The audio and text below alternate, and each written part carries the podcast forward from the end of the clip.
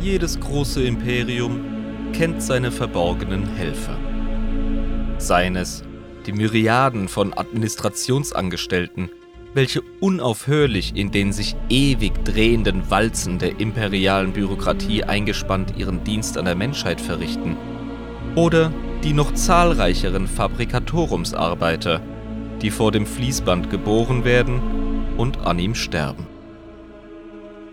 Von solchen Schattengestalten sprechen wir heute allerdings nicht.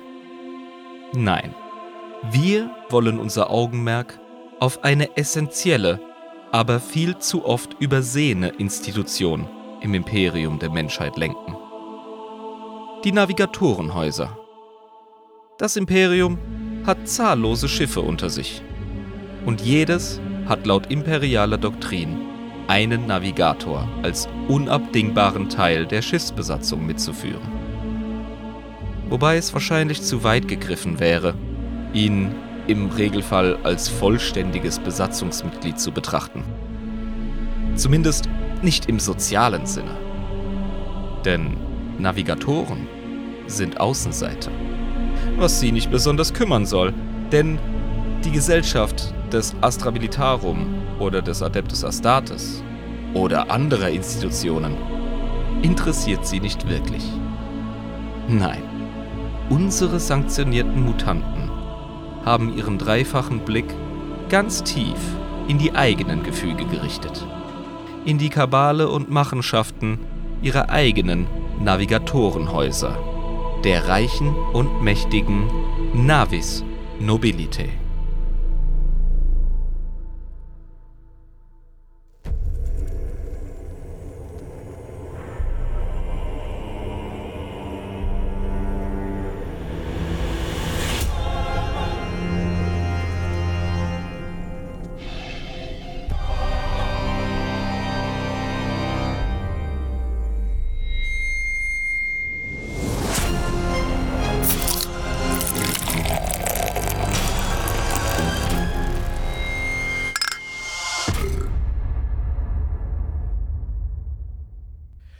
Meine lieben Freunde, tretet näher, ob jung, ob alt, ob klein, ob groß, ob dick, ob dünn. Es ist für jeden etwas dabei bei Adeptus Inepris, dem Warhammer 40k Lore Podcast mit Schuss, mit eurem allseits geliebten und gewertschätzten Jabba und mit eurem Irm. Hi Leute, was geht? Ja, Mann, alles klar. Äh, wir haben uns auch überlegt, dass wir hier dick und doof machen. Ähm, wer mich kennt okay. persönlich, weiß, dass ich eher bei dick einzustufen bin. Ne, Irm? Du machst mehr Sport als ich und wir sind beide sehr doof. Das ist korrekt. also, und abnehmen tue ich in letzter Zeit auch nicht. Also, ähm, ja, gut. ja, da steckt der überhaupt drin. Da machst du nichts. Da machst du nichts, wir werden alle älter. Abnehmen mhm. ist nicht. Gut. Doch, abnehmen ist schon. Man muss sich nur ein bisschen, ne? Man muss aus ja. dem Quark kommen und das ist mein Problem. Junge, aber in, in, dem Quark ist es halt so unfassbar gemütlich. Es ist, es ist, so schön, da will man gar nicht rauskommen. Das ist aktuell so ein Ding. Ich mache hier noch so ein Nebenprojekt, den Datacron Star Wars Podcast. Wer es noch nicht gehört hat, möchte ich an der Stelle nochmal pluggen. Shoutout! Und äh, der Kryos, der e-, eskaliert gerade extrem mit Fitness und Muay Thai, also Thai-Boxen. Und äh, ja, habe ich beides früher auch mal gemacht. Ich weiß genau, warum ich es jetzt nicht mache. Das ist mega anstrengend. Und du willst doch einfach nur da sitzen, deine Pfeife rauchen und ähm, entspannen. Ja, ja, was wir da auch besprochen haben, möchte ich hier kurz erwähnen, damit es äh, alle Zuhörer erreicht, die meine Stimme hören bei so Projekten. Es ist im Moment wirklich schwierig. Wir haben das schon mal gesagt, ja. Äh, wöchentliche Podcasts, äh, aber wir sind für euch da, wir werden weiterhin produzieren und wir bedanken uns wirklich ganz, ganz herzlich für die Treue, für ähm, die Zuhörerschaft, für eure Unterstützung, dass das nicht maßlos abgebrochen ist. Das ist wirklich eine Erwähnung wert. Vielen lieben Dank. Ihr seid die treuesten, ihr seid die geilsten. Danke, liebe Zuhörer. Danke, liebe Unterstützer. Auch in unseren schwächsten Momenten seid ihr für uns da. Vielen lieben Dank. Wir wissen es selbst, wir wissen es selbst. Das ist, das ist uns auch selbst klar. Ja, wir merken es ja, genau. Aber wir, wir hauen rein. Und ja, die heutige Folge wird euch mal wieder gesponsert von der lieben Lisa. Hallo Lisa. Oh, hallo. Die bei uns äh, immer fleißig im Hintergrund wirkt und jetzt wirklich laut im Hintergrund wirkt, denn diese Folge, genau wie die der Sisters of Silence, hat sie für uns vorbereitet. Ansonsten hätten wir jetzt echt wieder gerudert. Dankeschön. Eine Lisa-Folge. TM. TM. Ja, Mann. Ich habe auch noch etwas zu an anzukündigen. Jo. Äh, apropos wöchentliche Folgen und so weiter. Äh, eine Sache können wir schon mal versichern. Nächste Woche werden wir äh, eine Buchclub-Folge machen. Wir haben ja damals schon darüber gesprochen, äh, was wir lesen bzw. hören und was wir besprechen werden. Und zwar ist das die Legion des Imperators von Chris Raid. Ähm, Ja. Genau richtig. Dieses, dieses gute Werk werden wir ähm, erwähnen und ähm, werden wir besprechen. Das wird doch schön, oder? Das war ein Vorschlag beziehungsweise eine Challenge von unseren lieben Kollegen vom Podcast Warpdust. Genau richtig. Die haben mich gechallenged. Ja, und ich muss wirklich sagen, die Jungs haben einen guten Buchgeschmack. Also ich bin zu 60% durch und es ist nicht langweilig. Es ist informativ und es ist gut geschrieben. Also, wow. Vor allem wer, vor, vor allem wer äh, die inneren, äh, wie soll ich sagen, intriganten Tätigkeiten der obersten Spitze des Imperiums gerne mal nah erleben möchte, dem können wir natürlich dieses Werk sehr ans Herz ähm, können, können wir, ich kann kein Deutsch mehr, ja. können wir sehr empfehlen. So, Das macht, Gut, das macht gar nichts. Ja, da, du, du, kriegst, du kriegst Game of Thrones Vibes. Aber das erzählen wir äh, im Detail dann nochmal nächste Woche. Genau. Ähm, auch erwähnenswert ist unser Gewinnspiel, das immer noch läuft. Wir haben es verlängert auf den 15.07.2023. Yeah. Wie funktioniert das? Was kann man tun? Wie nimmt man teil, Jabba? Also, man nimmt teil, indem man uns kreative Ergüsse zu Adeptus Inepris zukommen lässt. Das kann alles Mögliche sein. Wir sind da wirklich sehr, sehr offen geblieben. Wollt ihr kleine Stories schreiben? Wollt ihr Bildchen malen? Ähm, wollt ihr vielleicht irgendwie eine Figur so bemalen, dass sie total krass auf unseren Podcast zugeschnitten ist und davon ein Foto machen? All diese Möglichkeiten sind euch offen. Überrascht uns einfach mit euren kreativen Ergüssen. Ähm, das ist zumindest, wie ihr mitmachen könnt.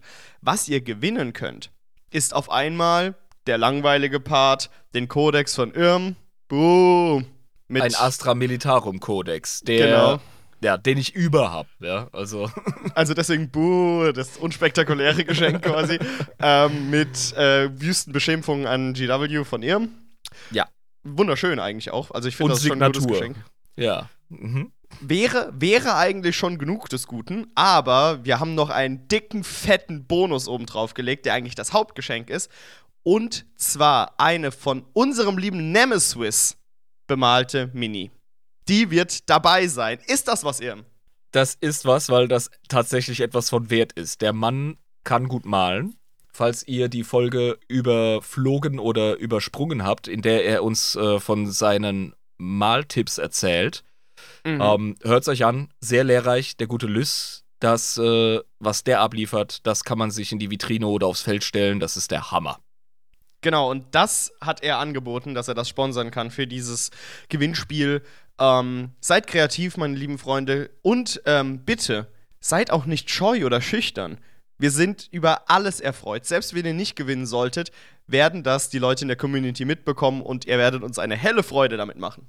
Ja, das ist kein Wettbewerb im Sinne von, oh, ich muss jetzt Golden Demon-mäßig eine Miniatur abliefern oder so. Bullshit. Es geht uns um den kreativen Faktor. Genau. Genau. Das wollen wir. ja. Irm wollen wir an diesem heißen Sommertag, heute ist gar nicht so extrem heiß, ich weiß nicht, wie es in der Schweiz ist, aber es geht eigentlich. Wollen wir heute ein kühles Getränk öffnen?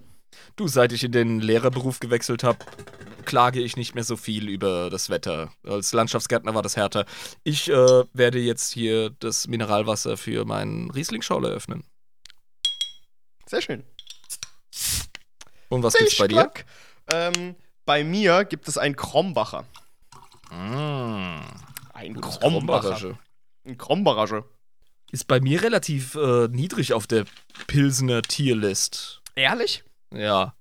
Für mich ist das so ein richtig klassisches Durchschnittspilz. So ein absolutes Nichtssagendes Durchschnittspilz, was man einfach, wenn es kühl ist, ganz gemütlich trinken kann, ohne viel Gedanken über den Geschmack dieses Bieres verschwenden zu müssen. Okay, Krombacher als Sponsor können wir schon mal abhaken. Das läuft nicht mehr. ähm. Wir haben doch Augustiner und auf jeden Fall Bellheimer. Man kann jetzt über unseren pfälzischen Podcast definitiv mal sagen. Bellheimer. Darauf können wir zurückfallen, ja, auf jeden Falls Fall. ihr uns sponsern wollt, ich liebe euer fucking Bier. Ich habe normalerweise immer einen Bellheimer Kasten da. Dieses Mal war er ausverkauft, ähm, weil euer Bier so gut ist. Ne? Shoutout. Und deswegen musste ich auf was anderes zurückgreifen und äh, Krombacher war im Angebot. Ähm, aber, genau, falls ihr uns sponsern wollt, wir sind natürlich für Bellheimer, ähm, für, für, für äh, Bellheimer Money sind wir immer offen. Ja, das ist kein schmutziges Geld. Stehen wir jo. tatsächlich auch dahinter mit unseren Herzen. Ey, ich mache für nichts Werbung, was ich äh, Moppelkotze finde. Und ähm, ja, irgendwann kommt der Punkt. Also, die, die uns unterstützen, ihr seid Helden aber die, die uns nicht unterstützen, sind in der absoluten Mehrheit. Ja, was, no was normal ist, was wirklich normal ist. Ähm, aber ich möchte ein bisschen mehr Podcast machen. Ich möchte ein bisschen mehr äh, Zeit, finanzielle Freiheit haben und möchte ausweiten. Und da ist im Moment ein bisschen der Wurm drin. Das geht uns beiden so. Ich arbeite dran, dass ich mehr Kapazitäten habe. Und ihr seid äh, nach wie vor einfach eine geile Community, eine geile Stütze. Wenn ihr mitmachen wollt, wenn ihr Teil davon werden wollt, ähm, ab 3,50 beziehungsweise 4 Flocken im Monat. Ich glaube, man zahlt 4 und wir bekommen 3,50. Irgendwie so ist das. Ja, ja das ist äh, schräg, aber das ist halt alles schon besteuert. Ähm, unterstützt uns doch über patreon.com slash adeptus inebris und habt Zugang auf unsere mittlerweile ja immer noch ein bisschen spärlich gesäten Sonderfolgen, aber vor allem die Discord-Community, die einfach ein geiler Haufen ist, richtig guten Content innerhalb bringt. Da könnt ihr das Spiel lernen, da könnt ihr äh, lernen, wie man malt, da könnt ihr euch einfach mit Leuten austauschen. Wir haben mindestens zweimal die Woche einen Stammtisch, ansonsten sind einfach die Kanäle voll mit Menschen, die es sich lohnt kennenzulernen. Ein reger Austausch, super geil. Genug Werbung gemacht. Gehen wir zur Folge. Gehen wir zur Folge. Aber ich kann Irms Aussagen auf jeden Fall unterstreichen. Alles, was er gerade gesagt hat, ist die Wahrheit. Okay, Irm. Ich kann raten, oder? Du darfst gerne raten, ja. Ich sehe, dass wir heute einen Primarchen besprechen. Du siehst in die falsche Richtung. Ich sehe, dass wir heute eine Person besprechen. Du siehst in die falsche Richtung, tung, tung. Ich sehe, dass wir heute das Konzept des War besprechen. Hm, heiß, es wird wärmer. Ähm, tu mir den Gefallen und aktiviere doch bitte ähm, das, was Reptilien noch auf dem Schädel haben und wir ein bisschen verloren haben. Ähm, das, was Reptilien auf dem Schädel haben? Ja, Fühler. die Zirbeldrüse hat damit zu tun. Ein Konzept, das wir im okkulten beziehungsweise in fernöstlichen Religionen immer wieder das haben. Das dritte Auge. Das dritte Auge, exakt. Sprechen wir heute über Astropathen? Ganz nah dran. Fuck, über Navigatoren. Navis Nobility. Super! Da Woo! das. Yeah. Sehr geil. Du Navis Nobility, okay. Ja, du wärst ein richtig guter Wahrsager, solange du eine Armee von Dämonen und Entitäten hinter dir hast, die so schubsen und sagen, ja, nein, nein, ja, nein. Also ich sehe, ich sehe so dieses Cold Reading, das klassische, muss die Dämonen hinter mir machen, der ist so wärmer, wärmer. Ja, genau. Ja. Mhm. De dein, deine, deine Mutter heißt Bier, Bier Melanie äh, Sonja und Ja, und dann irgendwann gibt es so ein Nicken von demjenigen, vom Kunden, und dann so, ah, es ist Hildegard, habe ich doch gewusst. Ja, habe genau. ich doch gewusst. ja, ja die Navis Nobility, die Navigatoren in Warhammer 40k. Die haben ja auch einen Sitz bei den High Lords of Terra, ja. Ja. Und haben ihre eigene Stube auf Terra, ne? Wo die irgendwie ihr Ding da machen die dickste Navigatorenstube ist auf Terra beheimatet. Genau, wir haben ja auch mal bei der abhumanen Folge ein wenig über die Navis Nobility gesprochen, die aber nur gestriffen, weil wir hatten ja auch andere Themen zu besprechen. Ja, und die verdienen halt eine eigene Folge, die jetzt heute kommt. Was weißt du denn alles? Sie haben das dritte Auge. Mit diesem Auge können sie Menschen direkt umbringen. Dementsprechend ist dieses dritte Auge immer verborgen, außer sie navigieren Schiffe durch den Warp. Man braucht die Navigatoren, zumindest das Imperium braucht die Navigatoren und die Navigatorinnen, ähm, um überhaupt Warp-Sprünge durchführen zu können. weil die eben, wie soll ich sagen, wie so Surfer in LA äh, es schaffen, einigermaßen sicher durch den Warp zu kommen mit den großen Schiffen. Ähm, da sie ja hochpsionisch sind und hoch anfällig eben für den Warp. Ne? Jein.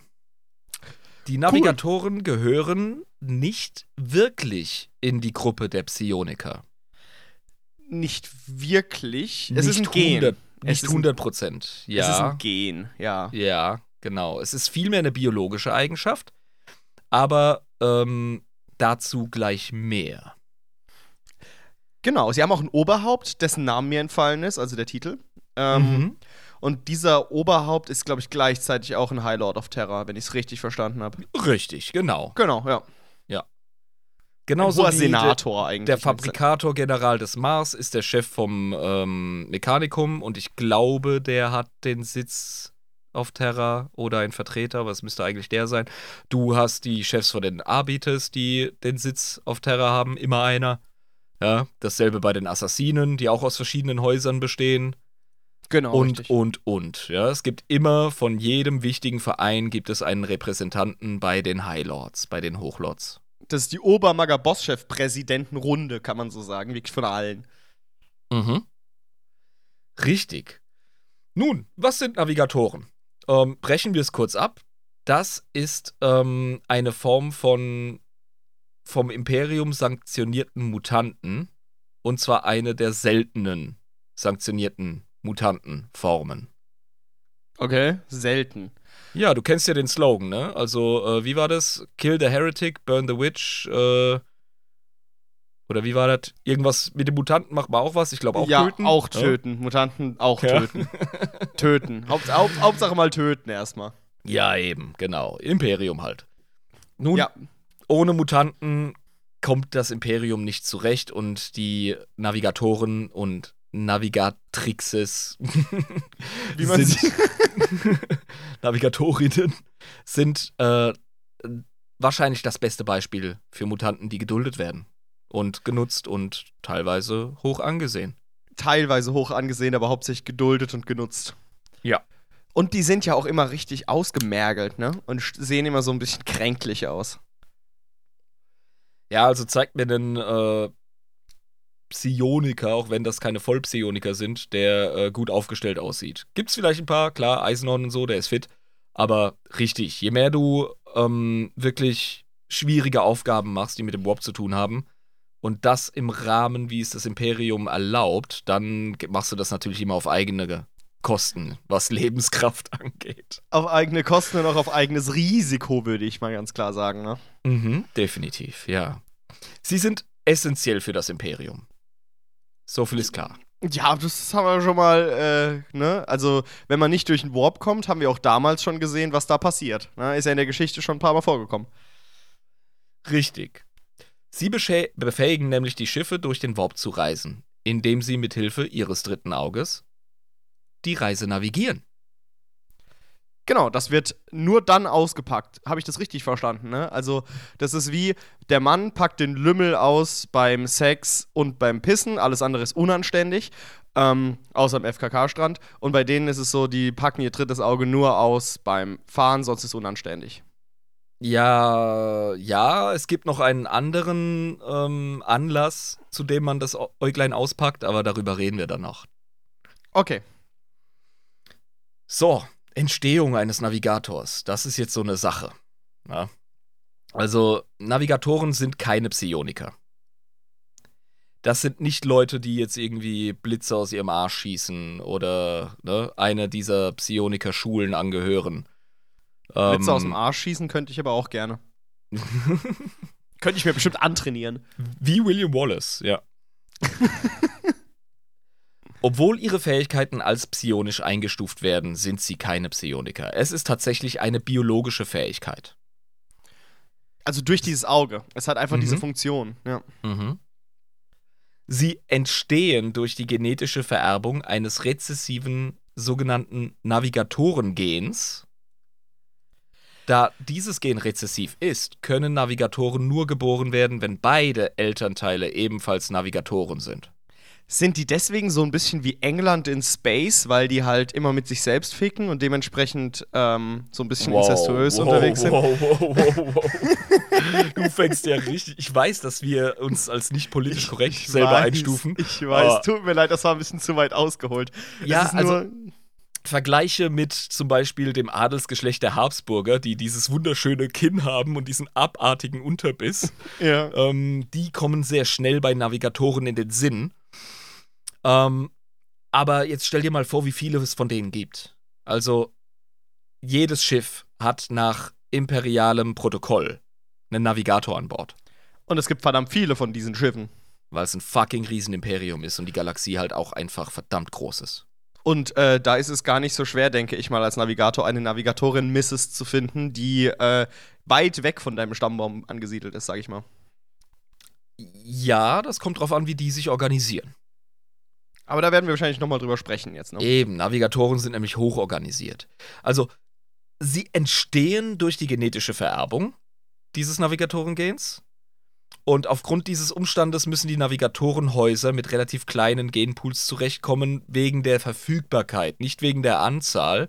Ja, äh, die müssen das untereinander so ein bisschen regeln, weil Navigatorenhäuser, die musst du dir so ein bisschen vorstellen wie so richtig krasse Mafia-Clans Oh Also- yeah. die haben richtig großen politischen Einfluss, die haben sich ähm, unabdingbar gemacht. Wenn du auf Terra irgendeine politische Entscheidung treffen möchtest, die Navigatoren betrifft, dann kommst du nicht an denen vorbei.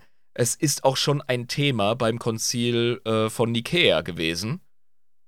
Ja. Weil äh, sich da Navigatoren als psionisch latent ganz schnell bedroht gesehen haben. Von dieser nicht äh, von dieser Psyker-unfreundlichen Politik, die, die der Imperator da angefangen hat. Aber der Imperator muss doch relativ schnell gemerkt haben, dass er ohne die überhaupt gar nicht zurande kommt. Es bleibt auch die Frage, warum auf einmal dieses Gen da bei den Menschen entstanden ist. Glaubst du wieder, dass das ein bisschen Rumgeschwurbel vom Imperator war oder denkst du, das war einfach Zufall? Ah, die Zeichen deuten hin, Alter. Verstehe. Aber äh, klar, also das, was du gerade gesagt hast mit dem politischen, ähm, gesellschaftlichen Einfluss der Navigatoren, ergibt sich ja auch dadurch, dass, wie gesagt, du nichts ohne die machen kannst. Wenn du einen Kreuzzug starten willst und die Navigatoren streiken, was machst du dann? Hä? Was machst du dann? Was, was genau machst du dann? Da hast du ein Problem. Genau. Glück, glücklicherweise regelt das der Markt, Jabba. Ah, okay. Sprich, die anderen Häuser äh, sind dann so, ja, okay, wir machen's. Und dann haben die mehr Einfluss und dann haben sie sich quasi in ihrem Mafia-Spiel gegenseitig ausgebohlt. Obwohl sie einen Obermacker haben, sind es verschiedene Häuser, die in Konkurrenz zueinander stehen. Und bevor das Thema organisch aufkommt, forciere ich das jetzt mal in unserem Gespräch. Mhm. Ähm, bist du ein bisschen bewandt in ähm, Dune, der Wüstenplanet? Ich weiß, dass es ein sehr, sehr wichtiges Vorbild für Warhammer war. Ähm, Und die Navigatoren sind im Grunde eins zu eins von Dune übernommen. Muss man einfach wirklich sagen. okay, also das ist ein Konzept, das hat äh, GW nicht erfunden. Nein. Auch bei Dune sind Navigatoren mega mächtige ähm, Kartellfuzis und haben so ihre, ihre Häuser, ihre Clans und schieben Politik und machen sich unabdingbar. Ja. Finde ich aber auch ziemlich geil als Konzept, weil wirklich Mhm. so, eine, so eine Kaste von Leuten, die unabdingbar sind für die Gesellschaft, ist doch logisch, dass sich da so Strukturen dann entwickeln. Richtig, richtig. Ähm, um nochmal auf den Gamepool zurückzukommen und die Eigenheiten von Navigatoren. Also manche von denen surfen so ein bisschen am Rand der Toleranz, äh, weil Navigatoren in den meisten Fällen auch noch einige bis sehr viele weitere Mutationen haben, neben ihrer Navigatorfähigkeit. Kommt es dazu dann, zufällig? Ja, das hat unter anderem eben auch mit dem ähm, gezielten Verheiraten von mächtigen Häusern zu tun. Und da sind wir halt wieder bei dem Gleichnis Adelshäuser und so, ne, reines Blut etc. Mhm, klar, klar, Ja. logisch. Mhm, kennt So man. wie Cle Kleopatra äh, von den Ptolema ptolemäischen Pharaonenhäusern halt auch äh, dieses Konzept gefahren hat, ne, war ja auch äh, mit ihrem Bruder verheiratet über eine gewisse Zeit und so. Also, das ist teilweise dann doch da. Ja, aber ich meine, wie gesagt, das lässt sich nicht verhindern. Auch wenn du deine komischen Familienspielchen machst. Aber jetzt stell dir mal vor, du bist ein Familienclan oder so ein Haus, ein Navigatorenhaus, und das hat richtig reingeschissen. Also so wirklich richtig krass reingeschissen. Haben sich richtig was erlaubt. Ja, irgendwie äh, nackt übers Spielfeld gerannt, als gerade die Navigatoren-WM war oder so. Ich weiß es nicht. Und dementsprechend können die ja auch dann nicht mehr quasi untereinander verheiraten, sind gezwungen miteinander, ne? Die müssen das im Blick haben, ganz klar. Also wenn die merken, oh, ähm, unsere reine Blutlinie wird gerade zu abgefahren, sieht mehr aus wie ein Fisch oder wie eine Echse als ein Mensch, Mhm. dann sind das auch keine politisch populären Figuren im 40k und sind dann auf diesem freien Markt, den ich gerade angesprochen habe, auch nicht wirklich vorzeigbar. Da musst du aufpassen. Ja? Genau, also du kannst sehr schnell hinten runterfallen als äh, Familie der Navigatoren. Genau. Deswegen, es wird, es wird oft spekuliert, dass Inzest der Grund dafür ist. Was in Mensch, manchen Fällen wohl stimmen mag, allerdings scheint der ausschlaggebende Grund dafür, das Navigatoren-Gen selbst zu sein. Das heißt, Navigatoren sind dann nochmal anfälliger für andere Mutationen. Wenn du zu Okay. viel, zu viel äh, untereinander da am Schnackseln bist. Ich verstehe, ich verstehe. Okay, das ist also ein Nebenprodukt. Ja, wahrscheinlich, weil da einer drin rumgerührt hat. So hurtig, hurtig. Ja, schnell, schnell. Mhm, wer wohl? Ja, dieser eine halt. Ne? Der große Ja. Goldene. Über den wir nicht sprechen dürfen. dessen Namen nicht genannt werden darf. Das Navigatorengen scheint durch seine Anwesenheit eine höhere Mutationsrate zu haben und genetische Instabilität in seinen Trägern hervorzurufen. Diese Theorie verhärtet sich. Deswegen sind Hochzeiten zwischen Navigatoren sehr oft arrangierte Hochzeiten. Die kontrollieren das einfach. Ja. Ja, also wie gesagt, du, du musst ja miteinander verheiraten. Das hat halt wirklich den tatsächlichen Grund, ähm, das alles nicht äh, so instabil zu machen, dein Genom, ne? Du bist hin und her gerissen zwischen der ähm, Neigung, Blutlinien reinzuhalten und der Notwendigkeit, den Genpool sauber zu halten. Viele Häuser screenen das genetische Material ihrer Mitglieder akribisch, um möglichst perfekte Paarungen arrangieren zu können und somit ihr genetisches Make-up zu schützen. Das heißt, die stehen dann so in reinen Glied, messen sich gegenseitig und dann wird quasi der passende Boot zum passenden Mädel so hinzugestellt. Einfach so, so, das ist jetzt, Ja, das ist jetzt, wie es läuft. denke mehr imperial. Ähm, das wird einfach durch ganz, ganz fest ähm, geführte Stammbäume und Familienbücher geregelt. Das ergibt sich wie eine Rechnung, wie eine mathematische Rechnung. Kommt Ja. dann der mit der. Besonders die ältesten und traditionellsten Häuser haben diese Techniken perfektioniert, wodurch sie ihre Blutlinie relativ gut vor dem genetischen Zerfall schützen konnten, bei gleichzeitiger Erhaltung des Navigatorenpotenzials. Dann bedeutet es ja, dass besonders große Familien, die besonders gute Beziehungen zu anderen Familien haben, besonders stabil sind, was ihr Genom, Genom angeht, Sehr gut, ja. weil sie sehr viele Optionen haben, was das Weiterverheiraten angeht. Richtig. Je größer dein politischer Einfluss ist, desto größer deine Wahrscheinlichkeit, dass du Leute in deine, äh, in deine Stammbäume rein verheiraten kannst. Das ist super mafiös, äh, kartellmäßig clever. Ja, die sind mega interessant, die Navigatoren. Die gehen ab wie Sau. Nun, da die Nun. verschiedenen Navigatorenhäuser in der Regel auf Machtgewinn aus sind, ist es auch nicht selten, dass mit am genetischen Mate- Material so rummanipuliert wird, in der Hoffnung, besonders mächtige Navigatoren zu gebären. Dadurch sind zum Teil eigene Blutlinien mit charakteristischen Mutationen entstanden. Da haben wir wieder Okay. dieses Für und Wider. Ja. Es ist wirklich so ein schmaler Grat. Ja, Mann, die tanzen auf der Rasierklinge. Du willst den Ultranavigator, aber er kann nicht aussehen wie äh, irgendein krasser X-Men-Mutant, weil, ja, dann musst du den halt abbeordern in die Administration intern im eigenen Haus. Und dann ist er halt nicht mehr der geile Sales Representative, nicht mehr der Typ, den du auf die Kundschaft loslassen kannst, wenn er da so.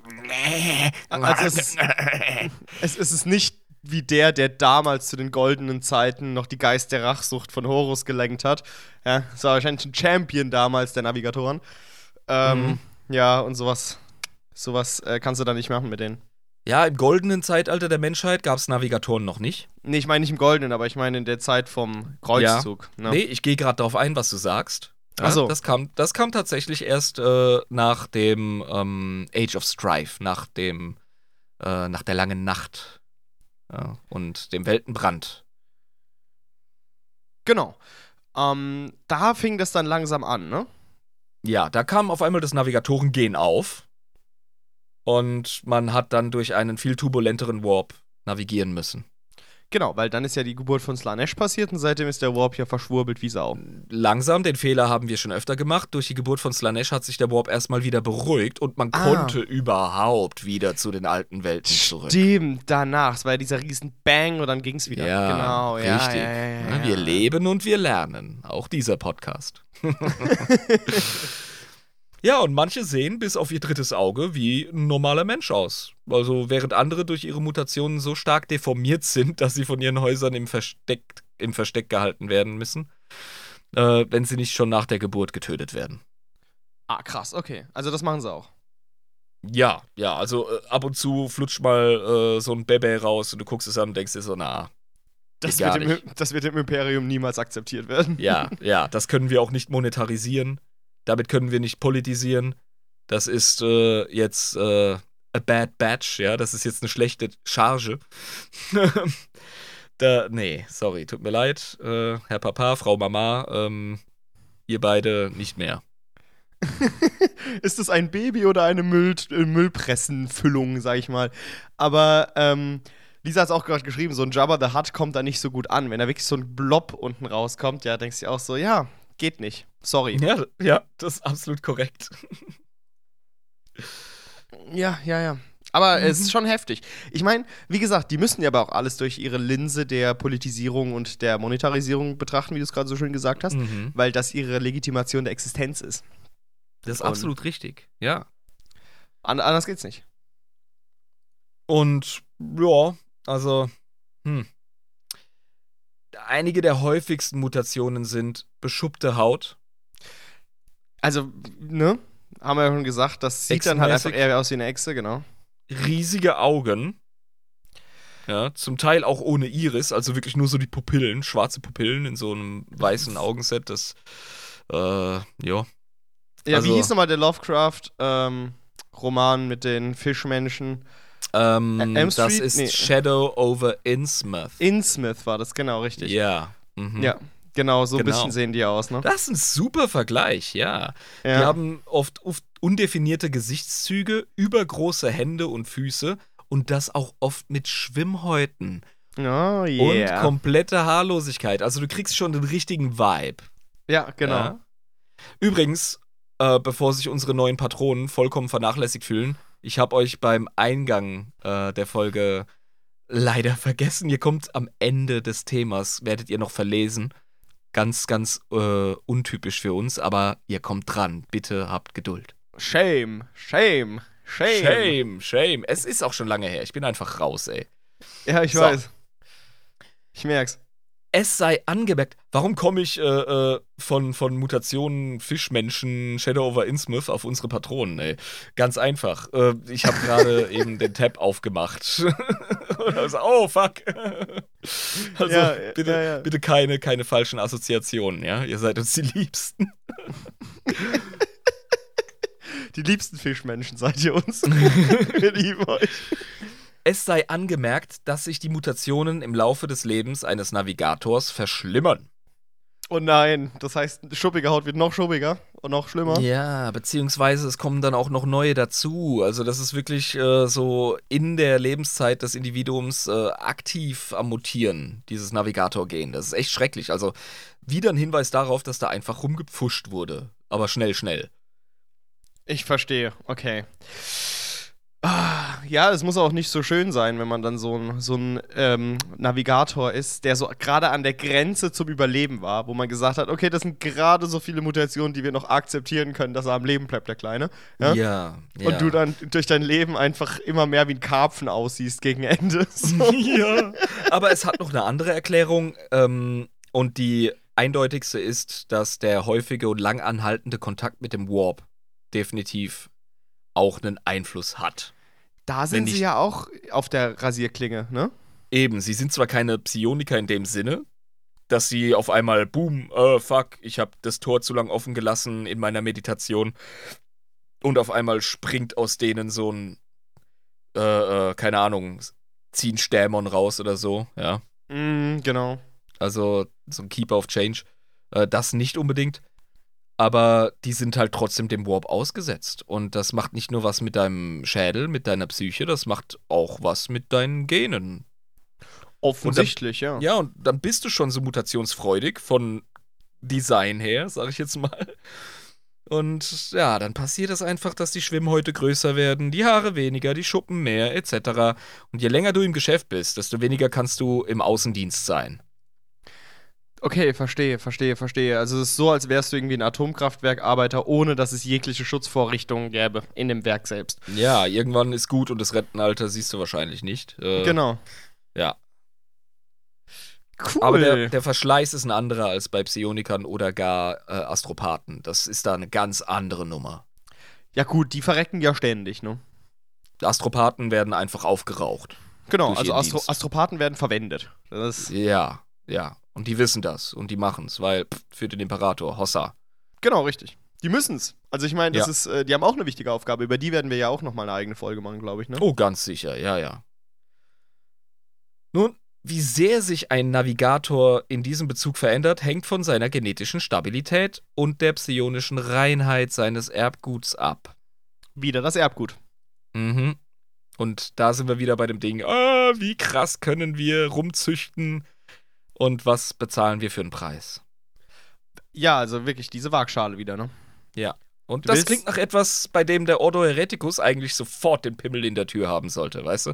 Sollte, aber Ordo Her- Hereticus ähm, ist wie so, ein, wie so ein Hund an der Leine, ja? Der wird gern, aber er darf nicht. Darf Ja. einfach nicht. Ja, Das selbst Ordo. Malleus würde ich sehen in der ähm, Befugnis. Aber die Navigatorenhäuser sind sehr, sehr verschwiegen und haben ihre Tore krass geschlossen. Also da musste selbst als Inquisitor musste da wirklich mit einem Wisch kommen und sagen, so Kollegen, jetzt gucke ich mal bei euch durch die Cannabis-Schubladen, ja, und check mal ab, was für Musik ihr hört, weil da kannst du nicht einfach mal so rein. Ja, und dann sagen die so richtig hochnäsig: Ja, gut, und selbst wenn du was finden würdest, könntest du ja eh nichts tun. Schwanz. Bis zum gewissen Maße. Es kommt drauf an, welches Haus du bist Ja, genau. und was deine, dein Schutz ist. Ob der äh, Navigatorenchef auf Terra dich gern hat oder nicht, ist auch ein Faktor. Mhm. Also ganz, ganz viel Politik. Das ist hier wirklich so eine Game of Thrones äh, Scheiße, die wir heute besprechen. Sehr geil, sehr geil. Slash äh, The Godfather, slash ähm, Die Sopranos, slash alles, was irgendwie mit Intrigen zu tun hat. Mhm. Aber da solche Mutationen immer noch zum gewissen Grad zufällig sind, können sie wohl negative als auch positive Effekte haben. Ah, was sind denn zum Beispiel so für positive Effekte da, die damit schwingen? Ja, fangen wir 40k-mäßig erstmal mit dem Negativen an, wie es sich gehört, ja. Ist ja bösfinster. Sehr Also manche haben das Unglück, dass ihre Körper anschwellen oder ihre Zähne zu spitzen Nadeln werden, ja, vor allem im Alter. Voll geil eigentlich. Und andere gewinnen an übermenschlicher Stärke und haben Augen, die im Dunkeln sehen können oder unglaubliche Regenerationsfähigkeiten. Geil. Das sind aber richtig gute Perks. Ja, das sind Vorteile, definitiv. Aber jetzt stell dir mal vor, du wirst äh, total der Körperklaus, ja, und kannst im Dunkeln sehen, regenerierst mega gut, aber es bringt dir nichts, weil du, keine Ahnung, jedes Quartal irgendwie angeschossen wirst von irgendeinem Mabitis oder so. oder irgendeinem, irgendeinem äh, überengagierten äh, Inquisitoren-Akolyt. Äh, dann ist das Heilfleisch zwar cool, aber wirken kannst du nicht wirklich und kommst dann trotzdem in den Innendienst. Ja, und du schreist dann die ganze Zeit, fuck, fuck, fuck, fuck, fuck, weißt du, und rennst um die erste Ecke direkt wieder verheilt. Und dann kriegst du wieder Ja. einen Schuss ab. Ja, exakt. Unangenehm. Fähigkeiten. Vor allem auch drittes Auge. Schauen wir da mal drauf. Ja. Da geht eine Menge. Also allen Navigatoren gemeinsam ist das dritte Auge. Die haben wirklich ein literal drittes Auge. Ein tatsächliches drittes Auge auf der Stirn. Also nicht so wie die Hippie-Mama das sagt, sondern tatsächlich. Richtig, ja. Äh, das ist auch das Warp-Auge genannt. Und ähm, mithilfe dessen blicken sie in den Warp. Also so wirklich, im wahrsten Sinne des So Wortes. wirklich. Das ist ein Auge, das schaut einfach direkt in den Warp. Da ist keine. Da ist nicht wirklich Zauberei oder, oder sonstiges am Start. Kein psionischer Unfug. Die schauen wirklich mit echten biologischen Sinnen in diese Anderswelt, in diese Spiegeldimension rein. Das ist abgefahren. Ach, das, das leuchtet auch so cool, ne? Ich weiß nicht, ob es wirklich Die leuchtet. Lisa aber hat Bilder von Navigatoren reingepostet und ich sehe hier gerade von den verschiedenen Navigatoren, einmal kann man erwähnen, ja, die können krass unterschiedlich aussehen. Also sehr menschlich oder, naja, eher nicht so. Ja, da ist ein Dude dabei, der sieht ein bisschen aus, als hätte er eine Spinne mitgekreuzt. so. Ja. Ähm, dann gibt's wieder eine Navigatorendame, die einen Schönheitswettbewerb gegen die Poster-Girls der Adeptus Sororitas gewinnen würde. Mhm. Ja, die durchläuft, ihr Auge frei macht unter der Haube und Orks außenrum einfach hohl drehen. Was Schon interessant ist, was wirklich interessant ist, weil das Bild ist definitiv ein Hinweis darauf, dass Orks definitiv mit dem Warp verbunden sind. Ja, muss es Ja. ja, sein, weil das Auge Mhm. hat ja direkte Verbindung dazu. Der andere Typ, der nächste, der sieht äh, so ein bisschen tech-affin auch aus. Also der hat sich ja Mhm. den Triten da dran gemacht, an seinen Kopf. Ja, der hat so richtig, das hast du cool gesehen. So Mekadendriten äh, Dreadlocks. Genau. Ähm, ein Navigator kann sich natürlich auch vom Adeptus Mechanicus erweitern und äh, ja, ausrüsten lassen, wie jeder andere Mensch. Das Spricht ja nichts dagegen, genau. Mhm. Und dann haben wir als nächstes Bild so einen älteren, sehr klassischen Navigator mit einem leuchtenden dritten Auge und so ausgemergeltem Gesicht. So richtiger, Mhm. so richtiger Strich in der Landschaft. Ja, ja, ein altehrwürdiger ähm, Dude. Übrigens, wenn das Auge in den Darstellungen leuchtet, dann glaube ich, ist das nichts anderes als eine Möglichkeit von Künstler darzustellen, dass das etwas ist, was du gar nicht normal sehen und fassen kannst. Verstehe. Das heißt, Ja. es muss gar nicht echt leuchten, wie diese ki kirchlichen Zeichnungen, ja, mit dem leuchtenden Heiligenschein und so. Den Ja. siehst du ja nicht. Das ist einfach nur ein Symbol einer heiligen Person. Genau, das ist offenbar psionische Energie. Das ist wahrscheinlich so dieses, äh, dieser Kranz um ein Portal in den Warp. Weil das Problem bei diesem Auge ist, du guckst wirklich in den Warp rein als Mensch, wenn du so ein, wenn so ein Navigator seine Stirn frei macht und dann hast du gelitten, Alter. Heftig. Heftig. Ja, aber. Ich muss da einen cool. Kommentar von Lisa, dem muss ich noch Raum geben. Das ist natürlich ja nennenswert. Die Navigatorinnen sind, wie ich feststelle, alle wunderschön dargestellt. Hm. Liegt vielleicht daran, dass Warhammer-Künstler meistens männlich sind und heterosexuell. ähm, Und nee, wegen des Publikums, wegen der Stammkundschaft. ja, gut. Wahrscheinlich. Das auch. Ja, das Ja. auch. Äh, ich glaube, das sind so zwei Faktoren. The, the Male Gaze. genau, genau. Aber der Male Gaze bringt ja auch nichts, wenn die Olle ihr Stirnband wegreißt und dann bist du halt auch so im Arsch. Ja? Mir fällt gerade auch auf, auf dem ersten Bild sind auch so lustige, so Kapuzenheinis hinten dran. Richtig. Junge, Also Junge. die, diese Illustrationen sind vielfältig und aufschlussreich. Die Bilder kriegt ihr bestimmt, äh, kriegt ihr auch im Discord, ne? Also, Genau, genau. Unterstützer, die in der Discord-Community sind, können sich die anschauen im Bilderbuchkanal. Nun, das dritte Auge eines Navigators sieht in der Regel aus wie ein reguläres menschliches Auge und öffnet sich kurz nach Erreichen der Pubertät. Allerdings verändert es sich mit zunehmendem, zunehmendem Alter des Navigators. wird also schrumpeliger und so. Oder wie? Naja, die Iris und die Sklera, das ist das Weiße vom Auge, die ziehen sich mit zunehmendem Alter immer mehr zurück und verhärten. Bis das Ah. Auge, bis es schlussendlich nur noch eine harte schwarze Kugel ist, nämlich nur die Pupille. Und das funktioniert aber trotzdem noch. Ja, und vielleicht sogar besser.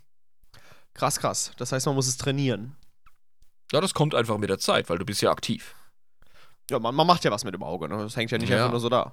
Ja, exakt. Du musst als Navigator schaffen, sonst bist du kein Navigator. Außer du bist intern bei den Navigatoren, bist du trotzdem Navigator. Ja, und das kommt oft mit der Zeit. Okay, also das heißt, du willst mir damit sagen, eigentlich hat jeder Navigator schon mal ein Schiff navigiert. Ja.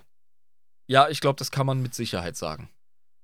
Es gibt sicher Ausnahmen, aber davon muss man ausgehen. Okay, okay, verstehe, verstehe. Die überragende Mehrheit, ganz klar.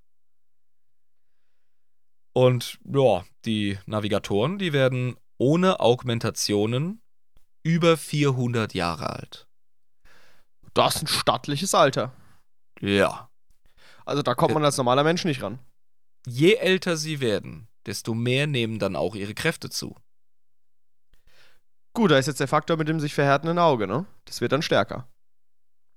Ja, aber nicht nur das, ne? Zusatzmutationen äh, und deren Auswirkungen etc. Ich glaube, das ist so ein durchgehendes Ding bei denen.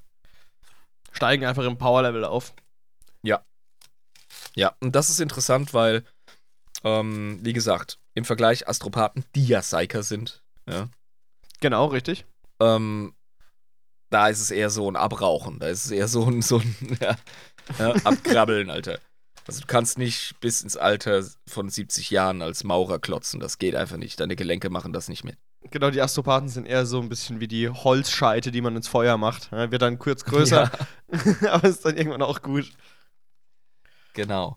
Und aus diesem Grund und weil eine solche Mut Mutation bei den meisten Imperialen Unmut hervorruft, ein Unmut. schönes, ein schönes deutsches Wort, Unmut, halten Navigatoren ihr drittes Auge im Alltag bedeckt. Ja, ich meine, nicht nur Unmut, sondern auch Tod bringt das ja. Ich bin gerade eine Zeile äh, weitergesprungen, als ich sollte. Was ist der Grund, warum sie es bedeckt halten? Das dritte Auge der Navigatoren ist für Nicht-Navigatoren tödlich. Tödlich. Tödlich. Ja, sollte man es anschauen, wenn es geöffnet ist, stirbt man einen relativ schnellen, aber dafür sehr qualvollen und wahnerfüllten Tod. Das ist krass. Also, was ist denn ein wahnerfüllter Tod? Du guckst quasi in den Warp, die Schwurbelei geht um dich rum, du hältst es gar nicht mehr aus und dann war's das. Stell dir vor, du stirbst relativ direkt an allen möglichen Psychosen, die ein Mensch haben kann. Ach du Scheiße, Mann. Gar nicht so cool. Ein DMT-Tod. Ja, und die unter uns, die auch nur eine haben, sagen, ist nicht lustig. Lisa hat's gesagt, ein sehr Lovecraftian Tod. Ja, definitiv. Das ist Lovecraft-Scheiße. Und es wird auch berichtet von Leuten, die. Also, ah, es ist ja so cool dargestellt im Intro vom PC-Spiel ähm, Darktide. Warhammer 40k Darktide. Mhm. Ich weiß nicht, ob du das Intro mal gesehen hast, aber da bereitet sich das Schiff der Inquisitorin, für die man da kämpft in dem Spiel, bereitet sich auf einen Warpsprung vor. Und es wird das Gellerfeld aktiviert. Und dann gehen echte physische ähm, Schotten gehen runter über die Fenster. Ja? Muss ja. So richtige, absolut blick, blickdichte äh, Schwermetall-Jalousien gehen einfach die Fenster runter. Weil trotz des Gellerfeldes könntest du theoretisch in den Warp rausschauen. Und das geht ja mal gar nicht. Und es geht überhaupt gar nicht. Und die Dudes und Dudettes, die da transportiert werden, die merken auf einmal, wie der Raureif, der Frost an, an ihrem äh, Gestell, in dem sie sitzen und an ihren Händen so hoch geht. Und wie sie trotzdem so ein Gefühl von Schwere und, und ähm, Unreinheit und Ungelassenheit haben. Weil es und ja trotzdem etwas mit dir macht, ne? Ja, definitiv. Da ist ein Effekt. Es ist Horror. Aber wenn du durch das Fenster schauen könntest, dann wäre das ein ähnlicher Effekt, wie wenn du einem Navigator ins Auge schaust. Cool. Oder wie ein 15-jähriger Junge, der versucht, seinem Crush in die Augen zu schauen. Das ist genauso schwer und unmachbar. Übertreib mal nicht, das ist ja noch viel schlimmer. also, ja, das ist echt heftig, Mann. Darauf ein nee, Bier. Nee. Als, als, als unsicherer äh, 15-Jähriger dem Mädel, in das du verknallt bist, in die Augen schauen. Ich glaube, es geht los. Also. Das geht gar nicht. Das ist, also, das ist wirklich viel zu schwer.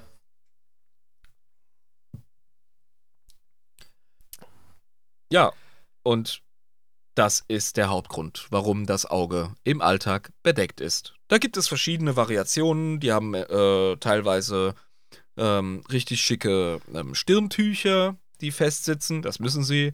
Teilweise gibt es krasse Stirnbänder. Ähm, ich kenne mich null aus mit dem äh, modernen Ami-Anime-Krempel wie äh, Naruto oder so. Ist das überhaupt japanisch? Ich weiß es das nicht. Das ist japanisch, ja. Ja, okay, ist ein echter Anime. Danke. Ähm, und der hat ja da so, komisch, so eine komische Metallplatte da auf der Stirn. Genau, ja. So ungefähr so Abwandlungen gibt es auch. Ja. Dann gibt es so äh, richtige Kernassis, die einfach nur so ihre, ihre äh, Kapuze drüber ziehen.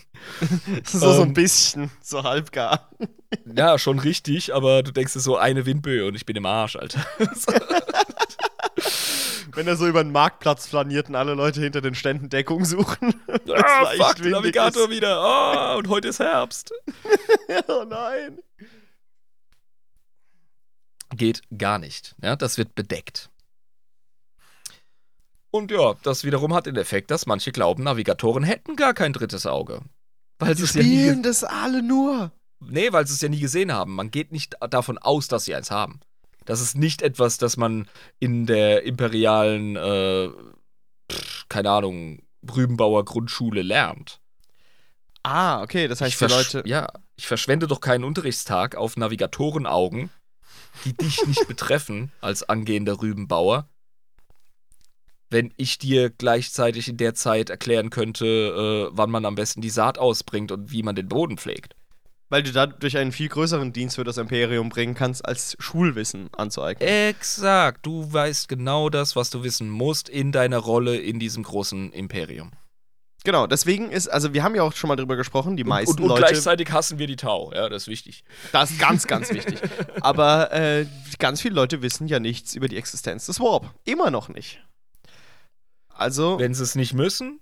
Und Navigatoren betreffen dich nicht, außer du bist ähm, relevant auf der Brücke eines Schiffs.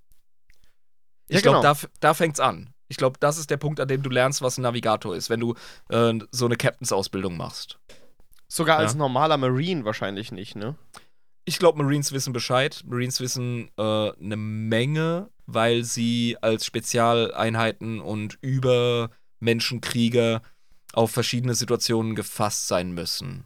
Okay, verstehe. Mhm. Okay, gut. Ja, ja, das kann ich mir sehr gut vorstellen, dass, dass das definitiv Unterrichtsgegenstand ist auf äh, McCrack oder irgendwo in Ultramar, wo Ultramarines ausgebildet werden. Gut, aber ich meine, die haben ja auch die Kapazitäten im Hirn, um sehr, sehr viel Sachen zu lernen.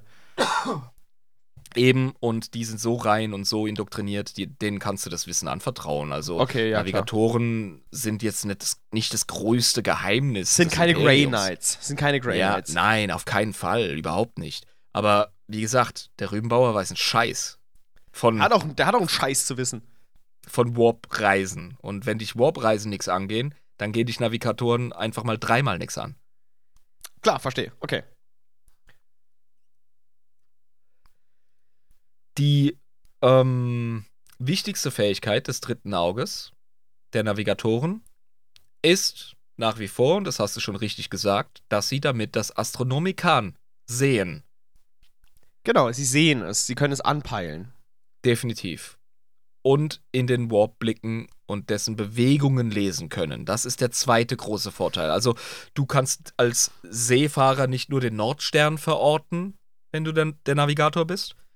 Du kannst auch ähm, Strömungen und Wellenbewegungen einschätzen, weil du den Warp wirklich wahrnimmst. Als Entität um dich rum. Ja, wirklich. Und damit können sie Schiffe dann wirklich durch den Warp navigieren. Das ist deren große Stärke, der große Vorteil. Viele Psioniker nehmen das Astronomikon wahr. Ja, Aber die können damit nichts machen.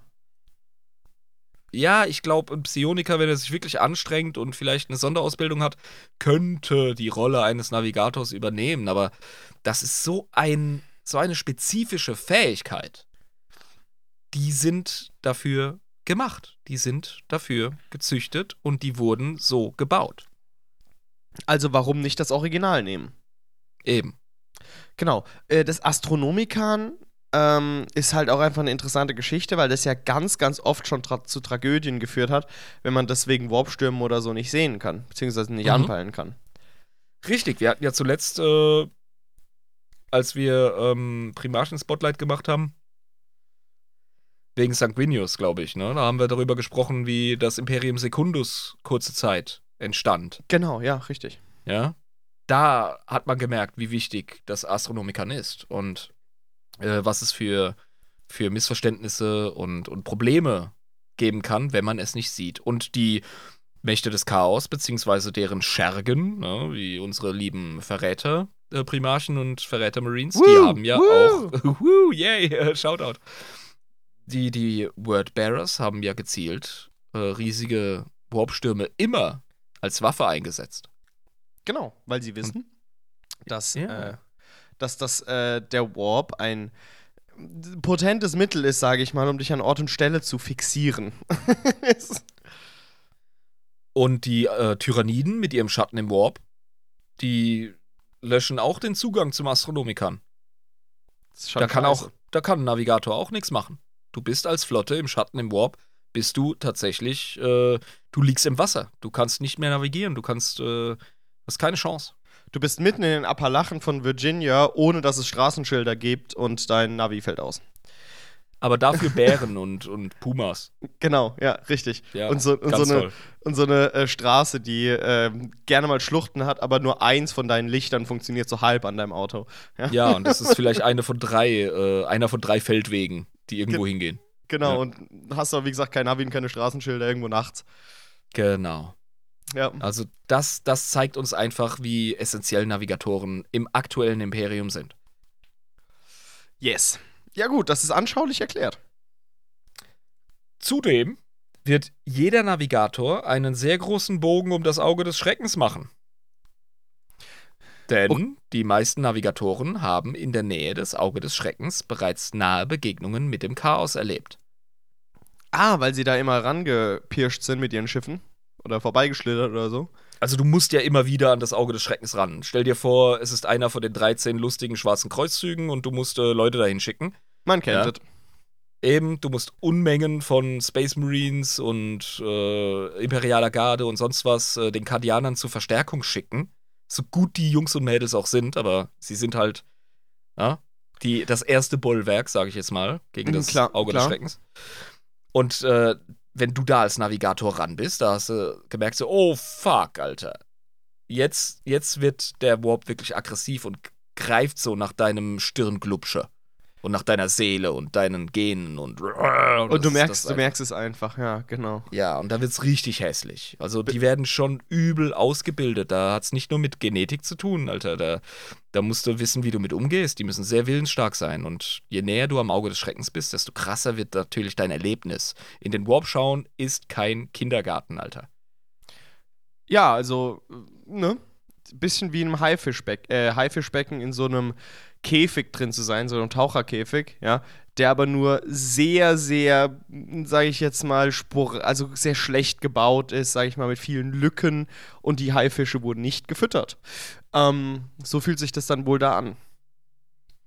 ja, ja, kann man sagen. Dann gibt es noch einen Nutzen für das Auge. Das haben wir vorhin äh, kurz angedeutet. Das sind die sogenannten, Lisa hat es sehr schön beschrieben als Staring Contest. Ähm, zwei Navigatoren haben sich nicht gern. Ja? Ja. Und dann gibt es vielleicht mal ein Duell, um Streitigkeiten zu lösen. ja, genau. Die entsprechenden Navigatorenhäuser wählen einen Champion. Ich habe gerade gesagt, zwei Navigatoren haben sich nicht gern. Vielleicht haben sich zwei Häuser nicht gern. Kann auch sein, ja. Ja, und dann wählen die einen Champion. Und die starren sich gegenseitig ins geöffnete dritte Auge, bis einer auf ein Knie fällt. Mindestens. Also es ist nicht bis zum Tod. Im Regelfall ist es nicht bis zum Tod. Ähm, das kann Sekunden dauern, je nach Power Level. Ja, so muss ein bisschen Mhm. Dragon Ball mäßig denken. Oder Stunden dauern. Da sind wir bei Dragon Ball. Ja, da hast du ein Duell und das dauert eine Staffel lang. Ja, mit die ganze Zeit ähm, Flashbacks von der Vergangenheit zusammen und Kindheit und du weißt, wie es ist. Ja, oder sie hängen in der Luft und laden sich auf und, äh, und halten Dialog. Also, ja. Genau, richtig. Aber da, da starren die sich einfach gegenseitig in ihr respektives drittes Auge. Und ja, die Duelle sind im Regelfall, wie gesagt, nicht tödlich, aber beide brauchen mehrere Monate, um wieder auf die Beine zu kommen. Das ist eine richtig krasse Sache mit diesen Duellen. also die machen sich da richtig fertig. Also richtig. Ja. Ja. Du schaust Geil. nämlich nicht nur in den Warp, du schaust jemand anders in eine konzentrierte Linse zum Warp. Parkmann. Das ist nicht ohne, ey. Ja, ja, eben. Also das ist wirklich, äh, du verstärkst den Warp ja dadurch noch. Im Grunde schon, ja. Also, das, ähm, und, und ja, da zeigt sich halt einfach, wer hat den krasseren Willen, wer ist besser ausgebildet, wer ist erfahrener, wer ist der derbere Psi äh, Psioniker, hätte ich beinahe gesagt, wer ist der derbere Navigator. Darum geht es. Ja, also wirklich so ein, so ein Schwanzvergleich. Ja, also ich finde, ich finde, äh, das Starrduell, den Staring Contest, finde ich ein super Vergleich von Lisa. Ist es ja auch. Es ist faktisch das. Ja. Ich meine, wer hat als Kind nicht äh, einen, einen, einen Stark-Wettbewerb äh, gemacht? Ja? Und wer, wer hat da nicht vorher heimlich ein Büschel Gras so unten vom Boden gesammelt, ja? Und dann gegen Gesicht geworfen, wenn es losgegangen ist? Ich und jeder andere, du Assi, wie warst du als Kind denn drauf? Ey? Ich habe überhaupt gar nichts gemacht, ich wollte nur gewinnen. Mhm. Verstehst du? Ja, ja, das geht auf die Liste der Jabbaismen. der werfe den ersten Stein, der das noch nie getan hat. Ja, und es hagelt Steine und Jabba so, ey, ich hab gedacht, ich wäre normal. und, hey, komm, Staring Contest zu manipulieren ist assi normal. Okay. ja, bei uns als Kindern hieß es, wer zuerst blinzelt, hat verloren. Bei den Navigatoren heißt es, wer zuerst auf ein Knie fällt, hat verloren. Und äh, der Schwächere hat definitiv Monate zu knabbern. Auch der Gewinner, je nachdem, wie schnell es geht, ja, hat eine gewisse ähm, Rekupationszeit, muss sich einfach erholen. Ja. Das, das ist äh, wie, wie, wie du nach dem ersten Adeptus in Ebris Fan-Treffen. Ach, da hatte ich zwei Stunden schlafen, mir ging es wieder prächtig hier. Ich wollte gerade sagen, gut. du bist ja noch heimgefahren und ich dachte mir, ist das legal? Ja, klar. Also ich war ja noch ewig da. also, ja, ja, ja. ne? Wir waren ja noch relativ lang da, wir haben da relativ lang ausgenüchtert. Ähm, das ist so. ja, äh, genau, aber ich meine, das muss doch eine relativ große Sache sein, bevor man sowas macht, oder? Wenn man da so lange out of order ist danach. Ja, ich kann mir vorstellen, dass sie richtig derbe Rituale haben, wie sie sich darauf vorbereiten. Ich sehe gerade so eine Rocky-Montage, bei der so ein äh, Navigator einfach, äh, keine Ahnung, ähm, Crocs äh, Fleischhälften zerballert mit seinem. Nein, ähm, natürlich nicht. Das ist, das ist kein Psioniker-Shit. Du musst wirklich äh, ein lebendiges äh, Wesen sein, um empfänglich zu sein für den Schaden, der entsteht, wenn du in so ein Auge schaust. Aber die haben 100 pro so ihre Trainings, Vorbereitungszeichen, Rituale und Zeiten. Ja, okay, verstehe. Ich stelle mir gerade so vor, wie ähm, so ein Haufen Ratlings, ne? Einfach äh, zusammengepfercht werden, die Rocky-Musik läuft so und, werden und dann so reingetreten. Dann so an, an, an, verschiedenen äh, Stellen auf diesem ähm, Schießstand poppen die so auf und, ja. der, und der Navigator so, äh, boom, Kopf platzt. Äh, ah, der wird wahnsinnig, zerschneidet sich die Pulsadern. Äh, der nächste so. Versucht sich selber die, die Halsschlagader aufzubeißen und schafft es irgendwie. Das ist das Grimdarker Rocky Train. Genau, ja. Und dann läuft die Mucke. Ja. ja. Eye of the Navigator. ist das großartig. Oh, nächstes Meme. Eye of the Navigator. Saugeil.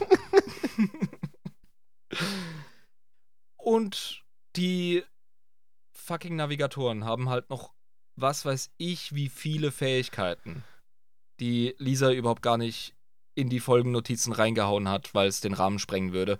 Sehr oft denkt man sich so, oh, hm, machen wir ein Thema, füllt das eine Folge? Alter, jedes 40k-Thema füllt eine Folge. Du musst nur genug recherchieren. Das ist halt der Punkt, ne? Man muss es eigentlich eher immer eindampfen. Ja, wirklich. Also vielen lieben Dank für eure Ergänzungen, liebe Zuhörer. Die sind immer, immer gewollt. Ja, sie schaffen es wahrscheinlich nicht immer in eine Folge, außer sie sind richtig groß. Und auch super und, wichtig. Und wichtig. Und Actuallys haben Priorität, weil das sind Dinge, die wir wirklich falsch gesagt haben. Ja. Genau. Okay. Also, an der Stelle würde ich, würd ich tatsächlich meinen Riesling-Scholle ähm, nochmal auffüllen. auffüllen. Oh, jetzt kommt da. Jetzt kommt der Woi. Hier kommt der Wein. Da kommt der Woi. Und die zweite wichtige Zutat. Das Sauerwasser. Ey. Haufen Kumpels aus äh, der nordamerikanischen Kultur, die stellen sich mir gegenüber immer die Frage so äh, carbonated water, also wirklich so Wasser mit, mit, mit, mit Kohlensäure drin. Ist das wirklich so ein Ding bei euch Deutschen? Ja. Positiv. Ey. Jeder Ami, der uns besucht, kriegt erstmal eine Apfelsaftschorle hingestellt. Einfach um zu checken, dass das viel geiler ist als Cola oder Mountain Dew oder was weiß ich, was da alles getrunken wird. Eine gute, kühle Apfelsaftschorle, ja, ohne Scheiß. Das ist so ein gutes Getränk. Keine Mhm. Vor allem so ein, so ein trüber. So ein trüber Apfelsaft als Schorle. Großartig. Ja, die gute alte Apfelsaftschorle, das ist auf jeden Fall äh, eine deutsche Kulturinstitution, ja. Es ist wirklich eine Institution. Und das ist wirklich, glaube ich, eine gesamtdeutsche Sache, ne? Eine der wenigen gesamtdeutschen Kulturgüter.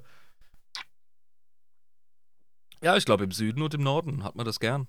Genau, richtig. Also, das gibt ja immer so, so große kulturelle Unterschiede, schon innerhalb von Deutschland, würde ich mal sagen. Ähm, aber bei der Apfelsaftschorle sind wir uns alle einig. Da sind wir uns einig. Das hat bestimmt Bismarck damals genutzt, 1871. und gesagt, wir alle, wir alle finden Apfelsaftschorle geil. Ja, Und jeder so, wuh, und alle haben so die Hüte geworfen. Und alle so, wuh, reich machen, yay, macht ein Reich jetzt. Hat, hat nichts mit Kleinfürstentümern und, und Steuern oder so oder Zöllen zu tun. Nee, nee. Ja, und die Badener sind den, den Schwaben und den Württembergern um den Hals gesprungen. Und ja, wir sind doch eigentlich alle ja, zusammen. ja, genau, bis heute beste Freunde. Genauso Ja, ist die es in lieben der, Al sich in der alternativen Geschichtsschreibung von Adeptus in. Gut, zurück zu den Navigatoren. Ja, die haben nämlich auch eine Organisation. Die Navis Nobility. Ja, und die Navigatoren als Kollektiv sind eben dieses Navis Nobilite und äh, eine mächtige politische Organisation, welche So. die Blutlinien und Häuser der Navigatoren innerhalb des Imperiums vertritt. Coole Sache. Sehr schön. Bedeutet, wir haben viele verschiedene Häuser, aber alle gehören sie zum Dachverband Mhm, Navis genau. Nobi- Nobilite.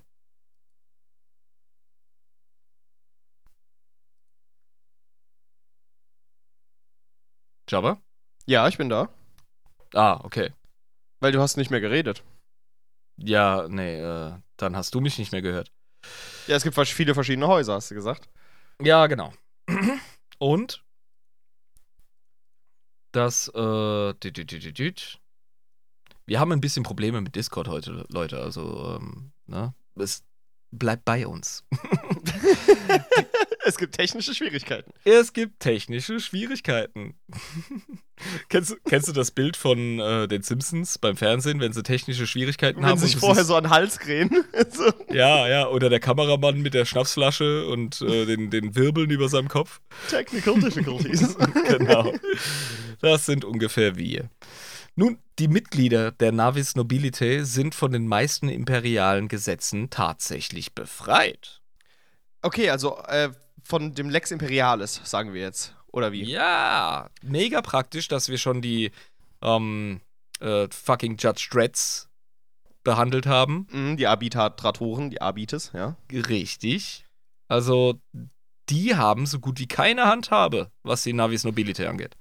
Das ist echt krass. Also wirklich, das, das Ding ist ja, das Lex Imperialis ist ein sehr hochgestecktes Ding im Imperium, ja. Ja. Ähm, eigentlich Übergreifend. Übergreifend. Und eigentlich will niemand überhaupt da ansatzweise gegen verstoßen, weil wir wissen, sehr bürokratisch, sehr genau ist das Imperium, ja. Ja, aber das ist etwas, das betrifft Gouverneure von ganzen Planeten genauso wie den einzelnen Rübenbauern.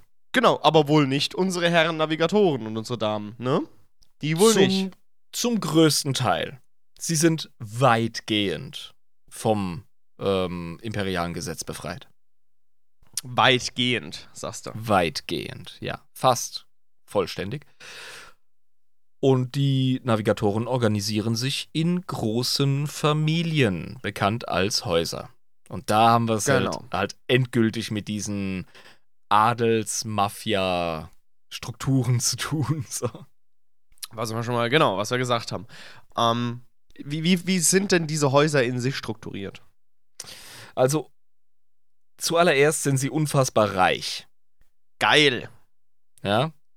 Also, wir haben jetzt schon öfter mal den Markt angesprochen und der ist bei Navigatoren relativ frei. Und durch diesen Reichtum und deren Unabdingbarkeit, Unverzichtbarkeit, entsteht natürlich auch ein gewisser Einfluss. Okay, das heißt, die können sich auch die guten Dinge des Lebens gönnen, sag ich mal.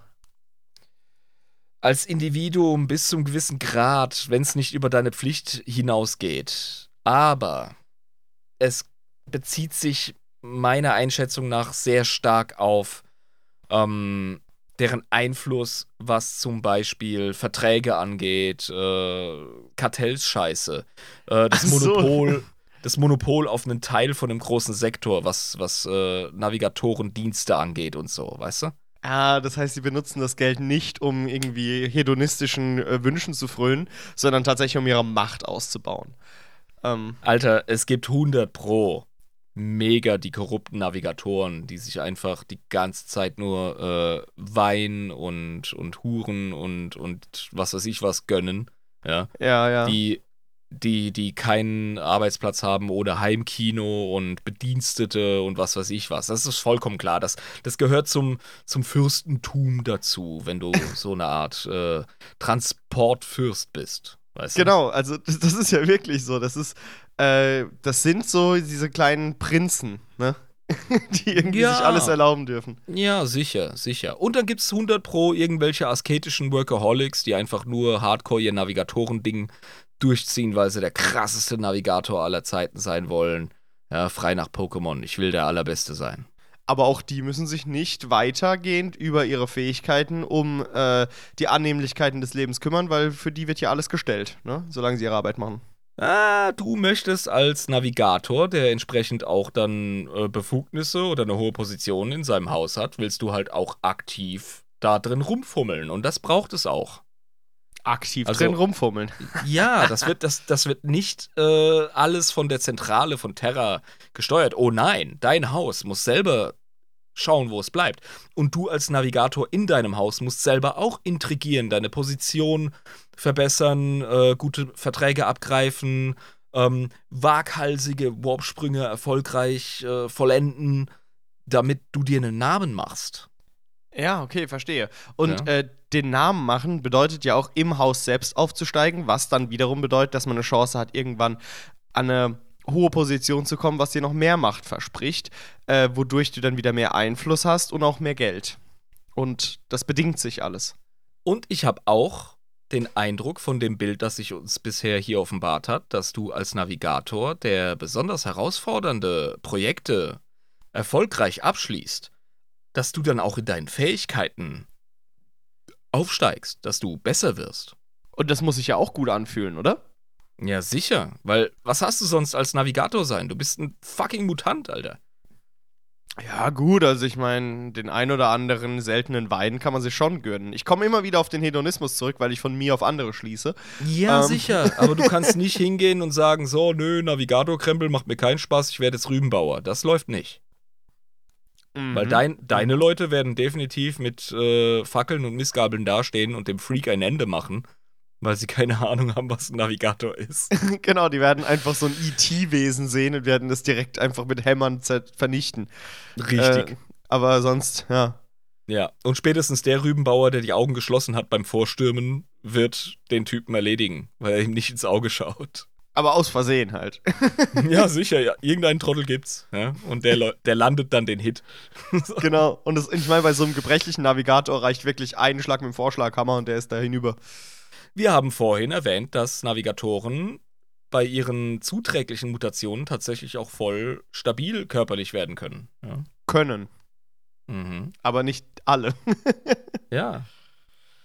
Gut. Hier, hier schreibt Lisa gerade interessanterweise, vor allem sehr alte Navigatoren leben meist im Luxus, aber halt auf ihr Zimmer beschränkt, weil man die aufgrund des Aussehens nicht mehr an die Öffentlichkeit lassen kann, weil die Alten sind dann halt hochgeschätzt. Ich kann mir vorstellen, das bezieht sich zum Beispiel auf einen aktiven Navigator, der einfach äh, mehr oder weniger in seiner Box hockt. Ähm, Hocken muss, ja. an Bord eines Schiffes. Ich meine, so wie die Navigatoren immer in den Büchern beschrieben werden, und ich meine, wir haben jetzt schon über mehrere gelesen, ja, in verschiedensten Romanen, das Mhm. sind immer komplett seltsame, ähm, ja, wie soll ich sagen, in sich gekehrte Klappergestalten so ein Freaks. bisschen. Freaks Das sind halt, einfach ne? Freaks. Einfach fucking Freaks. Und deswegen Eben. bleiben die wahrscheinlich auch einfach in ihrer Navigatorzelle hocken. Ja. Gerne mal in so einer Nährflüssigkeit drin. Ähm, ja, und tun da ihr Ding halt. Genau, aber das äh, bezieht sich eben auch auf Navigatoren auf Terra. Insbesondere. Also da kannst du dann definitiv, äh, da lebst du ins Aus und Braus, wenn du möchtest. Wenn du möchtest. Ja. Genau. Nun, ähm, diesen Häusern, diesen Navigatorhäusern, die wir gerade angesprochen haben, steht es auf Geheiß des Imperators frei, ihren eigenen Angelegenheiten, wie es ihnen passend scheint, nachzugehen, wodurch sie mehr oder weniger außerhalb des Gesetzes stehen. Da haben wir unsere direkte Begründung. Okay, ich verstehe. Ja, also das ist nicht nur eine politische Notwendigkeit oder ein Nebeneffekt, das geht wahrscheinlich auch auf den Imperator zurück, der gesagt hat, das sind jetzt Navigatoren, wo die herkommen, brr, weiß ich doch nicht. Und ähm, lass die mal machen, die sind wichtig. Genau, Ja. und die können sich quasi mehr oder weniger frei bewegen äh, und können äh, ihre, ihre Taten, sage ich jetzt mal, frei bestimmen. Ne, was sie so tun. Ja, ihre Mittel und Wege, da haben sie wirklich ganz, ganz große Handhabe. Narrenfreiheit, also- könnte man sagen.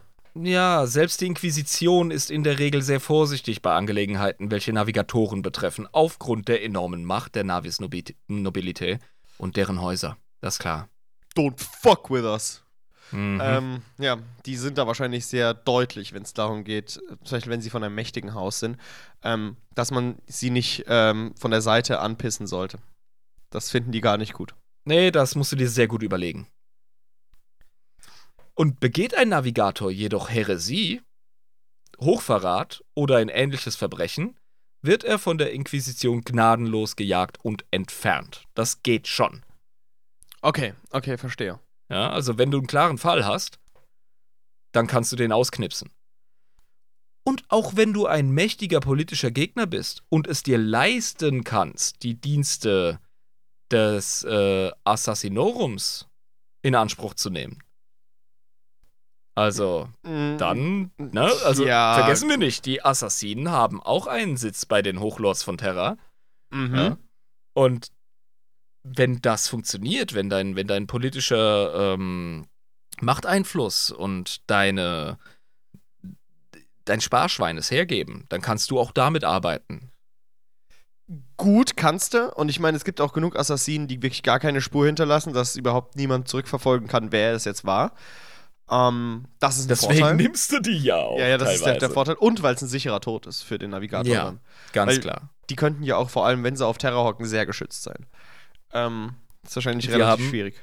Wir haben bei den Assassinen schon festgestellt, du kannst verschiedene Botschaften oder keine Botschaft hinterlassen, je nachdem, was du für einen Auftrag gibst, und dann entscheiden die Assassinen, wen sie einsetzen.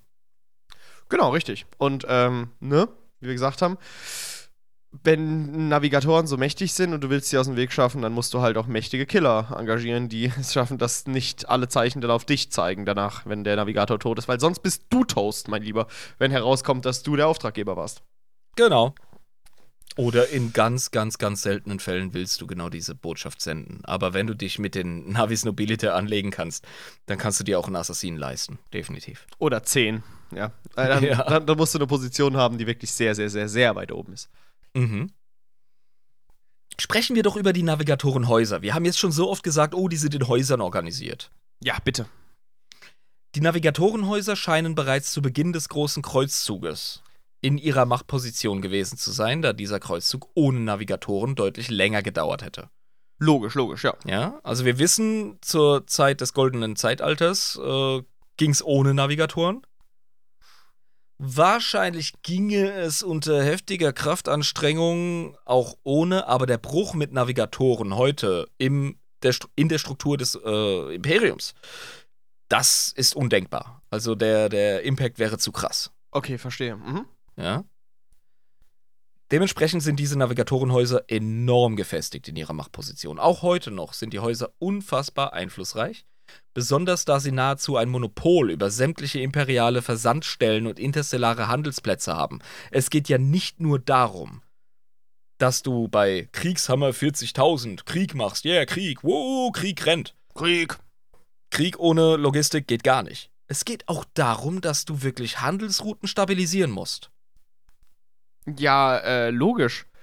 Ich meine, als Navigatoren bist du ja, also als Navigator bist du ja wirklich für die Bewegung sämtlicher Güter, Menschen, Militäreinheiten, Streitkräfte, ja, für, genau. Genau, für alles zuständig. Auch für Blockaden, was Handel angeht.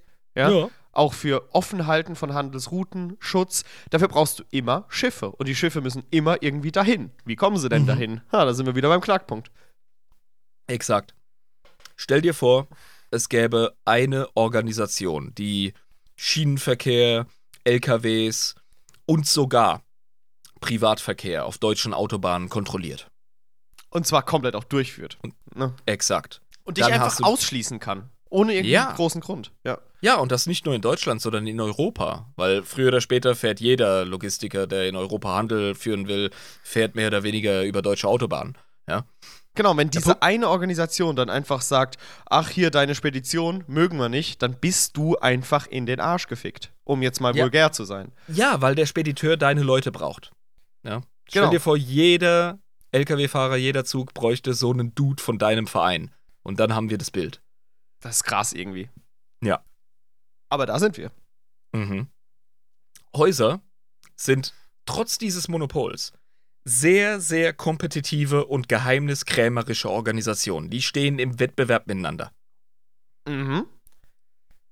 Ja, da reibt sich jetzt der FDP-Wähler die Hand. So, ah, Ja, ja. so funktioniert das. Der Markt regelt, läuft. Ja? Ja. Ist auch nicht ganz falsch. Es steckt immer ein Quäntchen Wahrheit darin, aber es ist Ja. eben nicht die ganze Wahrheit. Ja. Innerhalb der Navigatorenhäuser wird sowohl das Navigatorengehen weitergegeben, als auch junge Na Navigatoren in der Kunst des Warps äh, zu navigieren, die werden da unterrichtet.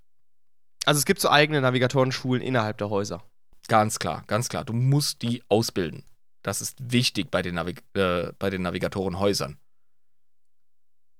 Mhm. Ja, logisch, weil irgendwie müssen sie ja dann später auch navigieren können. Du kannst ja nicht einfach Genau. in ein Schiff setzen und sagen, los geht's. Also die schicken ihre Leute nicht in eine zentrale Schule, wie zum Beispiel die äh, Schola Progenium oder sowas. Sowas haben die nicht, das wird alles hausintern gemacht. Mhm, okay. Ja, und diese Navigatorenhäuser sind in der Regel sehr groß. Ihre persönlichen Soldatenbodyguards und Gefolge reichen bis zum Teil in die Tausende. Das ist schon krass. Also sie haben wirklich so Privatarmeen, kann man sagen. Ja, Tausende sind keine Privatarmeen im eigentlichen Sinne in 40k. Äh, Im Regelfall, wenn Navigatoren besonderen Schutz brauchen, zum Beispiel in einem ähm, Kriegstheater wie einem äh, Indomitus-Kreuzzug, irgendwo in den Tiefen von galaktischem Feindgebiet, So was Großes halt.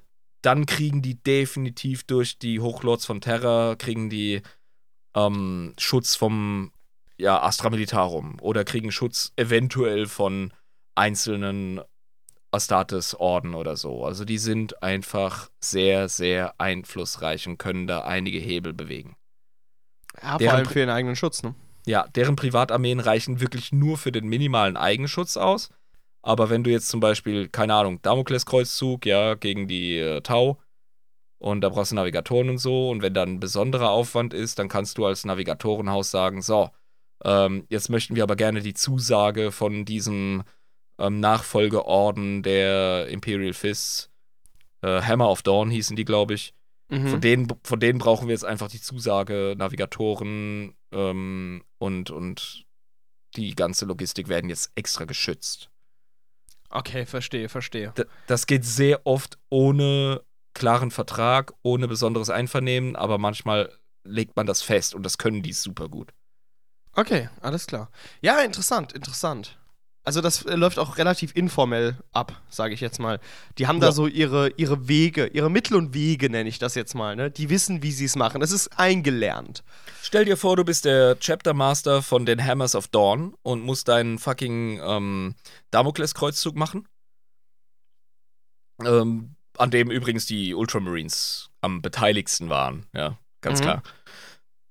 Und dann gehst du hin und, und willst irgendwas von einem Navigator oder der will was von dir, will irgendwelche Zusagen und du sagst so nö und dann musst du dir das nächste Navigatorhaus suchen. Das kostet Zeit, Alter. Wir haben es beim Imperium mit einer sehr, sehr trägen Administration, Bürokratie zu tun. Bloß der Krieg ist sehr dynamisch. Exakt. Und wartet nicht auf das Imperium. Ja, und dann ist dann ist und da sehen wir quasi im Fluff in den Einzelheiten sehen wir den Einfluss der Navigatorenhäuser. Es ist nie wirklich direkt mit dem, mit dem Lore-Hammer äh, auf dem Tisch äh, einfach zu sagen, die können das, die können das nicht, bla bla. Es liegt an den Situationen und an den sehr, sehr feinen äh, Machtstrukturen und Einflussradien innerhalb dieser Organisation Imperium. Und dann Das spürt das- man das einfach. Ja, das ist das Schöne am Thema Navigatoren, weißt du? Die sind da so reingeflochten. Du kannst so eine Riesenunternehmung wie das Imperium der Menschheit nicht ohne irgendwelche Kartellscheiße oder Konkurrenzen und Märkte machen. Das ist, das geht einfach nicht. So autokratisch dieses Imperium auch ist. Du hast im Falle der Navis Nobilite definitiv eine Institution, die dynamisch ist. Mhm. Das ist, äh, das ist interessant, weil das muss ja so sein. Weil diese Häuser natürlich immer um Macht ranken und diese Mächtespiele führen natürlich automatisch zu Veränderungen. Du hast Eben. recht, wenn du sagst, das liegt an der Struktur der Häuser selbst. Absolut richtig. Ja. Ja. Die sind untereinander stark politisch verstrickt durch Allianzen, ja, heiraten, aber auch Rivalitäten. Mhm. Da sind wir jetzt endgültig beim Game of Thrones Scheiß. Und solche Rivalitäten führen teilweise zu offiziellen oder offen ausgefochtenen Kriegen zwischen Häusern, welche jedoch, welche jedoch dank der streng eingehaltenen Verhaltensregeln und Traditionen der Navigatoren in der Regel nicht außer Kontrolle geraten. Aber die haben wie auf Necromunda so kontrollierte Abschlachtungen. Stell dir ein, einen Staat vor, ein Land in Südamerika, das darunter leidet, dass unheimlich viele ähm, ja, Koks-Händler, Hersteller dort quasi untereinander Krieg führen. Ja. dann überlegst du dir als Regierung ganz klar, ähm, wie verhalte ich mich? Und auch die Kartelle untereinander überlegen sich, machen wir jetzt Hardcore-Offenbambule und stören damit unser aller Geschäft? Oder machen wir das eher so ein bisschen ne, unter der Hand, so wie es Mafia-Organisationen einfach machen? Das ist ein guter Punkt. Also dann Ja. lieber mal ein Drive-by machen. Mal Genau. ist eine Bombe in einem falschen Briefkasten vielleicht bei einem anderen Kartelltyp. Mal gibt es vielleicht doch größere Schießereien, aber eher seltener. Ja, genau. Ja. Selbst ein Pablo Escobar in Kolumbien musste sich zum großen Teil seiner Karriere überlegen, gehe ich jetzt offen in den Krieg mit einem, mit einem anderen Kartell oder gar der Regierung? Das ist jetzt äh, das weniger gute Beispiel. Aber du verstehst ungefähr anhand dessen, wie das läuft. Ja, Weil die haben ja wirklich auch ein Geschäft aufrechtzuerhalten, sag ich jetzt ja mal. genau. Alles, was das Geschäft stört, ist erstmal nicht so geil. Ja, wenn die Menschheit untereinander Kleinkriege führt, dann geht das auf Handelsrouten und die sind das Hauptgeschäft neben Truppen transportieren und was weiß ich was. Ich kann mir schon vorstellen, dass die Häuser äh, fürstlich entlohnt werden für vernünftige Arbeit. Ne? Oh, Alter, da wird teilweise geschachert, ey. Da werden richtige, ähm, richtige Auktionen gehalten. Für Verträge und was weiß ich. Das ist abartig. Geil, geil, geil. Ja.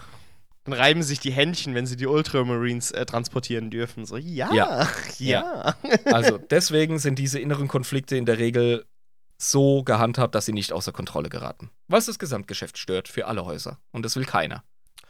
Das ist klug, das ist clever. Ja, genau. Nun, während es unzählige Häuser gibt, kann man sie grob in die folgenden vier Kategorien unterteilen. Wir haben einmal behördlich-richterliche Häuser, die magisterialen Häuser. Okay. Wir haben nomadische Häuser. Okay. Wir haben abtrünnige Häuser. Yeah, okay. Und wir haben verschleierte Häuser. Verschleierte Häuser. Lass mich raten, die behördlichen, richterlichen, ähm, also die administrativen, das sind die Haupthäuser? Das sind die mächtigsten. Also diese Dynastien sind am nächsten verwandt mit den ursprünglichen Navigatorenfamilien. Mhm, okay. Die gehören zu den reichsten und traditionellsten Häusern. Mhm. Die haben oft große Besitzer auf Terra.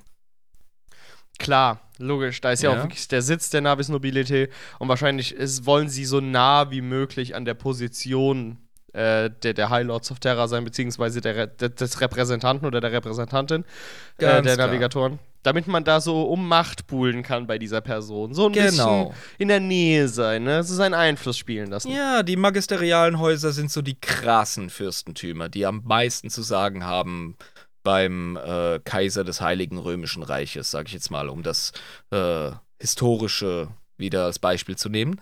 Und so Und die ist das auf Terra an? auch. Nein, überhaupt nicht. Also, die sind in dem sogenannten Navigatorenviertel auf Terra beheimatet. Das sind die heftigsten. Die sind Meister des Navigatorenhandwerks. Also, die sind auch wirklich weniger von Mutationen befallen. Die haben reine, noble Blutlinien, die hochpotent sind und verhältnismäßig wenige unliebsame Mutationen hervorbringen. Weil sie einfach die krasse Auswahl haben zwischen Leuten, die in ihr Haus einheiraten wollen von außen.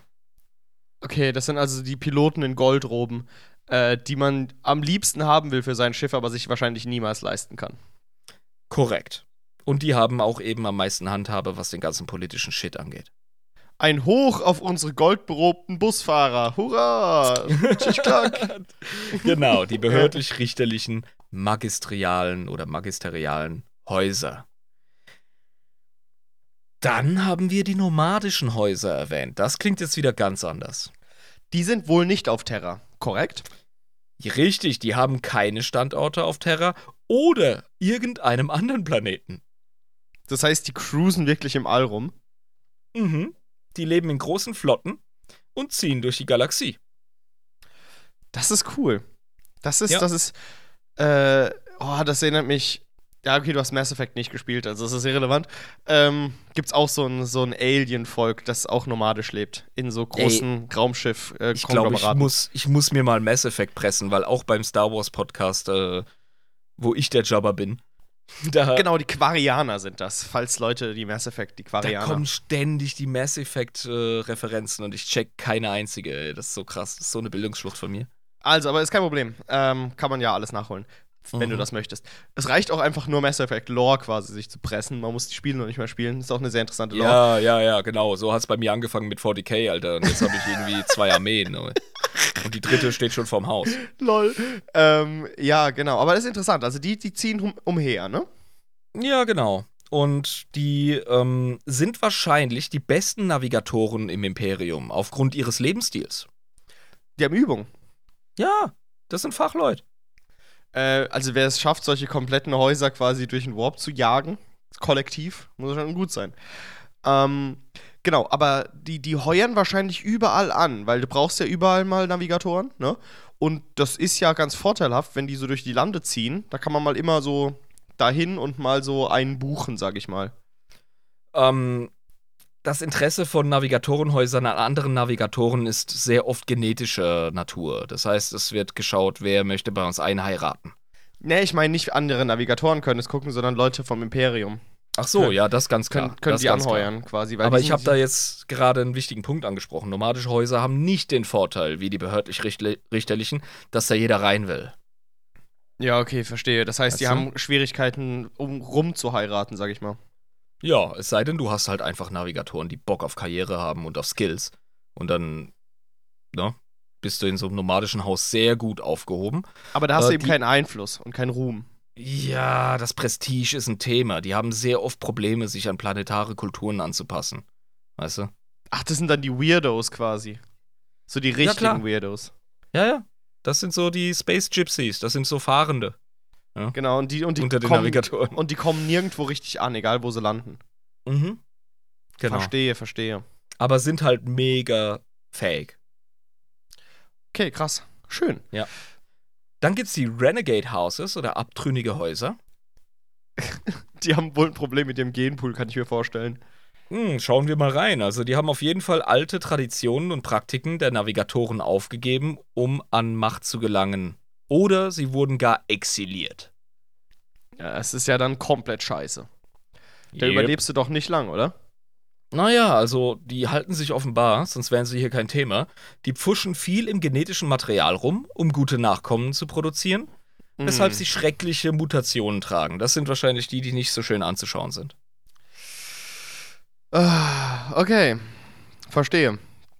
Ähm, und die schaffen es aber trotzdem irgendwie ähm, auch noch fremde Navigatoren reinzubekommen oder ist das quasi so, dass die mit Nicht-Navigatoren Kinder machen und dann trotzdem irgendwie die Gene so hinbekommen? Du kannst keinen Navigator zeugen, ohne dass beide Elternteile Navigatoren Weil sind. weil es ein rezessives Gen ist, ja, aber äh, Das- das wird die nicht gemacht ja einfach. biologisch rum, ne? Also okay, gut. Das heißt, die, die heiraten innerhalb ihrer Familie rum, machen die Inzestgeschichte und ähm, gucken, dass sie irgendwie Biomagos-mäßig da reinarbeiten. ich sag mal so, alle pfuschen rum. Aber die sind halt äh, weniger gehemmt, weißt du? Ja, weil sie auch mehr Druck haben. Die haben Ja, Not weil- Mann, die müssen. Weil denen die Leute nicht zufliegen. Ja? Genau. Das, sind, das sind Eigenbrötler. Okay, bloß, also so ein bisschen ähnlich wie die Nomadenhäuser, äh, bloß in einer, äh, ich sag mal, unangenehmeren Situation. Ja. Also in diesen Häusern entstehen besonders viele der Navigatoren, welche man im Keller verstecken muss, wie Lisa so schön schreibt. Äh, weshalb Ja. solche Häuser oft von der Inquisition gejagt werden. Das ist ein Riesennachteil für die. Okay, krass, weil die auch nicht so den Schutz der anderen Häuser haben und dementsprechend nicht so viel Macht und dementsprechend kann die Inquisition da härter durchgreifen. Ich sag mal so, im Imperium der Menschheit in 40k kommt Unabhängigkeit immer mit der Gefahr von Verfolgung. Das hast du sehr schön gesagt. ja, Ja, ich glaube, so können wir es einrahmen, oder? ich glaub's auch wirklich, kann man einfach so sagen. Bist du zu unabhängig, ist irgendwann die Inquisition an deinem Arsch. Oder Ja, das aber wo- Imperium selbst. Wo ist der Vorteil? Was nützt dir die Freiheit, wenn du äh, nicht so die Vertragssicherheit hast wie nomadische Häuser? Oder die Anerkennung. Ja, Freiheit an sich ist im Imperium der Menschheit kein Wert. Ähm, ähm, ähm, Es sind auf diesem Wege auch einzigartige Blutlinien mit besonderen Fähigkeiten entstanden. ah, die geiern also auf die, auf die Bonusfähigkeiten im Bonus-Skill-Tree durch ihre Gene. Exakt, ja. Sehr schön äh, rollenspielmäßig ausgedrückt. Die haben quasi extra Skill-Trees Ja. und die nutzen sie. Und deswegen sind abtrünnige Häuser tatsächlich attraktiv für besondere Jobs. Okay, das heißt, die werden auch angeheuert, die werden auch, äh, bekommen auch irgendwie ihre Kohle, bekommen auch irgendwie ihren Einfluss, aber sind halt von den anderen Navigatorenhäusern eher abgeschnitten. Ja, stell dir vor, du bist der ähm, Chef der, der ähm, wie haben wir es gesagt, Land, äh, landwirtschaftlichen Innung auf Rüben Prime. Genau. Ja. Und du hast eine ganz besondere schräge Situation. Du bist umzingelt von irgendwelchen Warpstürmen, die immer wieder aufkommen und abklingen. Ja. Das ist ja eine dynamische Sache in der Galaxie. Mhm. Und kein Navigator hat die Eierstöcke zu sagen, ich navigiere dadurch, ich bringe eure Rüben nach Cadia. Und du musst unbedingt deine Ernte loswerden, weil was bringt dir eine komplette planetare Ernte an Rüben, wenn du sie nicht an den Mann bekommst und dafür keine Kohle kassieren kannst? Und du gehst wegen so einem Killefitz wie, oh, mein Volk könnte sterben, gehst du nicht nach Terra. Nee, um das, Gottes nicht, Willen. das, nicht, das nicht groß genug. Und dann gehst du zu den abtrünnigen Häusern und sagst so, hey, ich habe gehört, ihr habt einen Freak, der reißt das. Und die, yeehaw, buckle up, Buckaroo, wir machen das. Gib uns einfach die Hälfte deiner Einnahmen für die gesamte planetare Ernte und wir machen das. Okay, Deal. Ja, und dann sagt äh, Landwirtschaftsinnungspräsident Jabba, okay, easy. Das ist, das ist deutlich geiler als verhungern. Sag ich euch ganz klar. Genau, nur die Hälfte vom Geld kriegen oder verhungern. Eins Ja. von beidem. So, Ja. weißt du? Ganz klar. Verhungern ist ein schlechtes Beispiel. Ihr baut Rüben an, aber vielleicht braucht ihr andere Scheiße, wie, keine Ahnung, äh, Chemikalien, um eure. ja, du gehst, du gehst langsam aber sicher ein. Einfach. Ihr braucht Chemikalien, um eure Wasserversorgung sauber zu halten, damit ihr überhaupt Rüben anbauen könnt. Ja? Also, wie gesagt, du, du, du, du gehst einfach ein. Wenn du deine Rüben nicht verkaufen kannst, kriegst du extern keine Güter. Und ein Planet, der auf eine Sache spezialisiert ist und extern keine anderen Güter bekommt, ist halt am Arsch. Das ist so. Hey, wenn du nichts als Rüben hast, hast du noch lange nicht alles, was die Leute brauchen, um Rüben anzubauen. Genau, Und so ja. funktioniert das bescheuerte Imperium. Ja, genau. Also, abtrünnige Häuser haben ihren Reiz. Verstehe, verstehe. Ja. Dann gibt es eben noch die verschleierten Häuser. Und was ist das? Die haben äh, großen Verlust oder große Scham erlitten in ihrer Geschichte und sich an den Rand des bekannten galaktischen Raums zurückgezogen, wo sie sich verzweifelt an ihrem kaum noch vorhandenen Einfluss und Status festklammern. Das ist so ein bisschen wie verarmter Landadel im Hochmittelalter. Ah, okay, verstehe. Ja. Also die waren mal groß und jetzt sind sie es halt nicht mehr. Und dann sind sie ähm, quasi im Wilden Westen. Auf dem neu erforschten Kontinent Amerika. Und machen so den Oregon Trail und jeder verreckt an Durchfall, aber die, die ziehen's halt durch, so, weißt du? Ja, genau. Ach, cool. Ja, teilweise haben diese Häuser zwar Wissen oder Fähigkeiten, aufgrund der vergangenen Ereignisse sind sie nun jedoch nur noch Bettlerhäuser in den Augen der anderen. Alter. Ja. Die sind Die aufgrund des. Have-Beens. Ja, die waren mal was. Ja. Die haben nur noch ihren Namen, aber haben es nicht mehr auf dem Konto und haben nicht mehr die Fabriken sozusagen. Ja, du? genau, ja. Und die sind aufgrund des Lebensstils gerissener als andere Häuser. Und ihr drittes Auge ist sehr oft scharfsinniger. Das sind so richtige ähm, Grenztrapper. Ja, die besonders derben Dudes, die in einem Westernfilm aufkommen, wenn es heißt, oh, wir müssen es unbedingt bis zum äh, Februar äh, zu dieser Stadt schaffen in einem Western. Und da kommt so dieser eine total abgewichste Typ aus der Wildnis, ja, der fließend Braunbär spricht, aber kaum mehr Englisch und sagt, ja, ich bringe euch dahin. Ja, genau, ich verstehe, was du meinst. Ah, Ja. ja. Das sind die verschleierten Häuser. Ah, fuck. Okay, verstehe. Aber die haben auch eine Daseinsberechtigung. Ja, die machen ihren Job, aber die haben halt null politischen Einfluss. Die sind nicht wirklich im Ränkespiel der großen Häuser. Und die sind sehr gefährdet. Ja, und die entstehen und verrecken und dann entstehen wieder andere, die ihren Platz einnehmen. Manche werden größer und verrecken dann. Es ist ein richtig hartes Leben am Rande der Galaxie für die verschleierten Häuser. Okay, verstehe. Also wirklich, äh, das ist ein Kampf um die Existenz. Irgendwie, also am Ende landet jedes Navigatorenhaus lang oder kurz in so einer Position. Ja, Kurz vorm Verrecken. ja, genau. Das sind verschleierte Häuser. Okay, verstehe, verstehe. Nun, Novatoren. Was ist ein- Novatoren. Was ist ein Novator? Die Häuser werden von Patriarchen oder Matriarchinnen der Novatoren geleitet. Und das sind? Das sind immer die Chefs des jeweiligen Hauses. Ach so, okay, verstehe. Also einfach äh, das Oberhaupt quasi. Genau, das sind die entsprechenden Chefs und Chefinnen der einzelnen Häuser. Das ist ein Novator oder eine, wie ich gerne sagen möchte, Novatrix.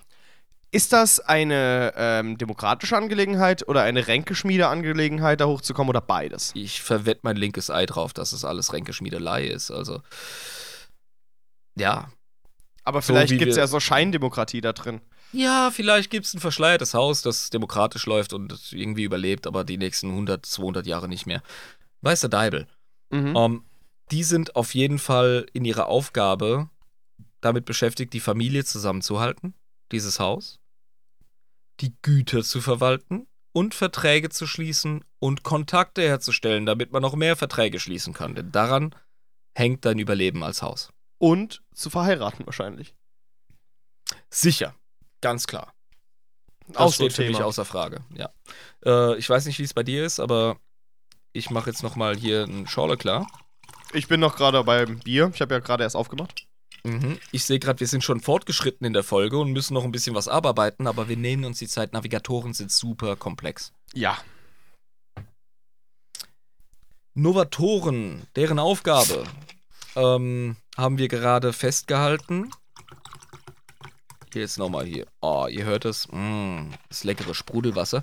Die werden in der Regel von einem Konzil der Ältesten in der Blutlinie gewählt.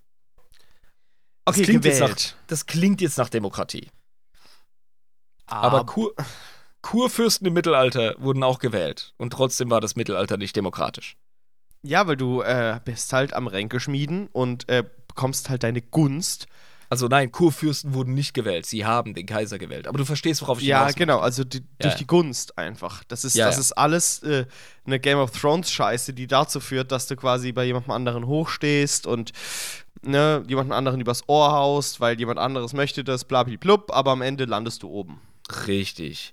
Diese Ältesten, diese Novatoren haben jedoch immer noch besonders viel Einfluss auf Entscheidungen aufgrund ihrer Weisheit und ihres Alters. Ja. Ja, ja. Und alle Novatoren der Häuser können über den Novator-Cortex jederzeit miteinander in Kontakt treten, wenn es um Konflikte, Hochzeiten etc. geht. Ah, die Das haben also ein ist- Handy. Das ist interessant. Die Novatoren sind offenbar miteinander verbunden. Das heißt, die Häuser können miteinander reden. Genau, also wie so ein Handy. Quasi, wo alle Nummern drin sind von den, von den Mafia-Bossen, von den anderen Häusern quasi, dann kann man immer sich kurz sch schließen. Kann sagen, Und ey, da, ja, da hätte ich gerne ein bisschen mehr Informationen. Ich weiß nicht, ob, ähm, ob das Fandom das hergegeben hat oder die Quellen, aus denen wir geschöpft haben. Ich habe jetzt auch keinen, äh, weder Lisa noch ich haben einen äh, Navis Nobility Codex, weil es keine spielbare Armee ist. Warum auch? Wäre auch schon geil, ne? Ein Haufen Leute, die einfach so ihre Stirn frei machen und äh, eine nur Attacke. Infanterie. Einfach nur Infanterie, genau. Du würfelst immer denselben Ding. Nein. Ähm, die können offenbar miteinander reden. Okay, aber das ist ja Oh, auch oh. praktisch. Ja, aber ich verstehe nicht wie. Das muss doch über Astropathen laufen. Ich verstehe es nicht, weil sie selber sind keine Psyker. Ha, ja. Aber, aber es, gibt, es gibt den Novator Cortex. Also irgendeine Art von Verbindung. Und das Ah. check ich nicht so richtig. Verstehst du? Okay, ich verstehe, verstehe. Aber zumindest gibt es eine Möglichkeit, wie die äh, wohl schnell, ich gehe mal davon aus, schnell, äh, miteinander kommunizieren können. Und das ist ja ähm, sehr clever für die, wenn es eben um dieses Intrigenzeug geht, weil man da auch schnell solche Sachen abblasen kann, schnell, Ja. ähm, wie soll ich sagen, sie so sagen, ja, ich habe damit überhaupt gar nichts zu tun gehabt. Ne? Also das, das, das äh, vergrößert deine Möglichkeiten. Ja, ich krieg jetzt auch gerade Nachrichten. Also erstmal hat Lisa sehr viel auslassen müssen, weil es ein Riesenthema ist. Also sie verteidigt sich gerade vollkommen zurecht. Es war auch ein bisschen, ähm, ja, das Verständnis ist wie eine Art Telefon. Also die verwenden wahrscheinlich Technologie. So Special Encrypted Communications Chamber ist ein Thema, ein, ein, ein äh, Begriff, der aufkommt. Die haben offenbar eine technologische, sehr gut bewachte und beschützte Kommunikationsbasis. Und das ist dieser Novator-Codex. Äh, Cortex. Geil, geil, geil, geil. Ja, das finde ich cool. Da Interessant. haben, die, da haben die sicher auch massenweise AdMac-Dudes, die ihnen da einfach helfen. Und die gucken müssen, dass andere Häuser dann nicht versuchen, mit reinzuhören ne, und sich so reinhacken, um Ja, genau. eins zu eins Gespräche mitzuhören und so. Kann ich mir schon vorstellen, Richtig. dass die da so, Richtig. so, so, so Firewalls haben da drin. Ja, weil Navigatorengeschäft ist Geheimgeschäft. Bums aus, Nikolaus. ja. Ganz genau. Mhm. Es gibt noch einen wichtigen Begriff, den wir erwähnen müssen, ansonsten wäre es keine Navigatorenfolge. Was denn? Wir, wir haben den Pater Nova. Ist das der Repräsentant äh, der Highlights of Terror? Ja, Pater Nova. ja. Und der Name lässt darauf schließen, dass es ein männliches Amt ist, aber ich würde mich überrascht zeigen, wenn das immer nur ein Mann gewesen wäre. Ja. Wie wäre das dann Matria Nova oder was? Lisa sagt direkt nein. Es gab Pater Novas, die weiblich waren. Okay, Definitiv. alles klar. Okay. Es gibt tatsächlich überhaupt gar keine Einschränkungen, was Geschlechter angeht, äh, bei, den, ähm, bei den Navigatoren. Aber ähm, ja, Lisa wollte sich nicht damit aufhalten, immer der, die schreiben zu müssen. Ähm, Vor allem Pater Ich- müsste man ja auch wieder. Äh, ja, ja, ich habe mich nicht auf den Artikel der bezogen, sondern auf den Begriff Pater, äh, Vater. ja. Aber ähm, das ist sicher auch eine Mater Nova, wenn es sein muss. Ja. Genau. Genau. Okay. Und das ist der Anführer oder die Anführerin der gesamten Navis Nobilite und aller Navigatoren. Wow, was ein Amt. Ähm, Was ein Amt. Das heißt, wir haben die ganze Zeit darüber gesprochen, dass es Häuser sind, die sich gegenseitig an Karren fahren und so. Aber im Endeffekt gibt es halt einfach ähm, den Chef, die Chefin. Und wie funktioniert das dann von der Position aus, äh, diese ganzen Intrigen zu überblicken? Weil irgendwie musst du diesen Sauhaufen ja vorantreiben, ne? in Schauen seiner doch- Gesamtrelevanz.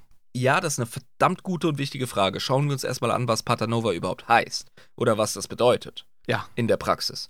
Ähm, das ist der mächtigste Navigator oder die mächtigste Navigatrix, sowohl was den Einfluss angeht, als auch was die Kräfte betrifft. Auch die Kräfte. Ja, das ist sehr interessant. Wow. Ja. Patanova, das Amt, geht einher mit abartigen Navigator- und Mutanten-Powers. Okay, fuck, verstehe. Also, ähm, wir reden hier wirklich über die beste oder den besten Navigatoren im gesamten Imperium der Menschheit dann. Genau. Das ist so ein bisschen wie, ach, wie heißt nochmal dieser total hassenswerte äh, Oberheel bei den Wrestlern in Amerika? Der Chef von denen? Wel welcher Chef? Der, von dem das Meme kommt, wo er so über den Stuhl fällt, weil er es so geil findet. Ah, Vince McMahon. Vince McMahon. Ja. Vince McMahon ist der Anführer von diesem ganzen, von diesem ganzen Wrestling-Industriekonglomerat. Genau. Aber er ist auch ein muskelbepackter Kerl. Das heißt, man kauft ihm ab, der ist vom Fach. Genau, richtig. Und so ist das beim, beim Patanova. Das ist ein Navigator, der es übel drauf hat, der von seinen Navigator-Mutantenkräften her der mächtigste ist.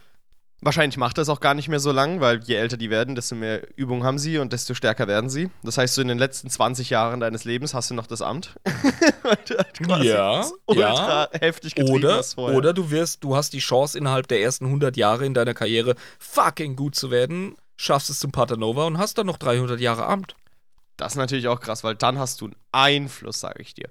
Äh, Ganz klar. was passiert aber, wenn jemand anderes plötzlich besser wird als du in der Zeit? Wirst du dann runtergekickt? Das ist interessant. Das schauen wir uns jetzt noch an. Das äh, Patanova-Amt hat seine Vorzüge. Du lebst nämlich im Palast der Navigatoren in der Mitte des Navigatorenviertels auf Terra. Also wirklich in der Mitte von der Mitte vom Machtzentrum der Navigatoren. Ja, und das verlässt du nicht mehr. Da bist du jetzt. das willst du auch nicht verlassen und wirst du auch nicht verlassen. Ja, selbst der Papst darf den Vatikan verlassen. Der Patanova der Navigatoren macht das nicht. Das heißt, wenn du vorher viel geflogen bist, um deine Fähigkeiten zu verbessern, das machst du ab genau diesem Zeitpunkt nie wieder. Jetzt kommt in meinem Kopf direkt äh, so ein ähm, ja, so, so ein komischer Widerspruch auf. Er ist ja auch ein High Lord of Terra. Das heißt, er wird auf jeden Fall den terranischen, nicht Senat, aber, aber das Konzil wird er besuchen. Definitiv. Ja, aber darf nur dahin. Ja. Das ist wie jemand, der im Knast ist, aber auch Ausgang hat. Ne? Aber Genau. zu bestimmter Zeit und zu einem bestimmten Ort. Oh nein, ich habe Scheiße erzählt. Ich habe die ganze Zeit Scheiße erzählt. Denn Lisa ist so gut darin, die fucking Folge vorzubereiten. Sie hat hier geschrieben, der wichtigste Angestellte des Paternovas ist der Paternoval, äh, the Paternoval Envoy. Also der, ähm, der, äh, was ist ein Envoy? Der, der, der Botschafter? Ja. Ähm, man, Vertreter, würde ich sagen auch. Vertreter, genau, der, Ver Ja. der paternovale Vertreter, ein Mitglied der High Lords of Terror, der die Interessen der Navigatoren repräsentiert. Das heißt, er hat einen Fuzzi, der für ihn auf dem Dahin Stuhl geht. hockt. Ja? Diplomatischer Vertreter, schreibt äh, meine schweizerische Freundin hier gerade. Ja, das ergibt Sinn. Ja, ja, vor allem, ähm, das ist ja so fucking versnobbt, Alter, dass du noch nicht mal zu dem wichtigsten Amt der Menschheit gehst, weil du halt einfach sagst, da schicke ich jemanden anderen hin. Das ist schon krass. Das ist sehr krass. Alter, also einfach die Highlights of Terra sitzen lassen, weil es nicht wichtig genug für dich ist. Das kann mein Vertreter machen. Wer immer das Amt des Pater Nova bekleidet, verstärkt die Fähigkeit, den Warp zu sehen, der Navigatoren, durch seine extremen Mutationen. Das ist seine wichtigste Rolle. Der ist quasi auch so ein kleiner Fähigkeiten-Nexus. Okay, aber auch wirklich in die gesamte Galaxie strahlend? Oder wie ist das? Das ist wie so eine Art Übernavigator, der eine Verbindung mit allen anderen Navigatoren hat.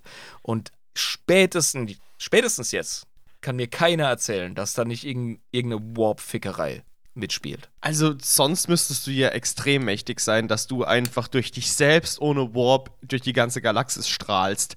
Das glaube ich ja nicht. Ähm, da Ja, muss irgendwas denn? sein. Da muss also alle sein. Macht hin, alle Macht her.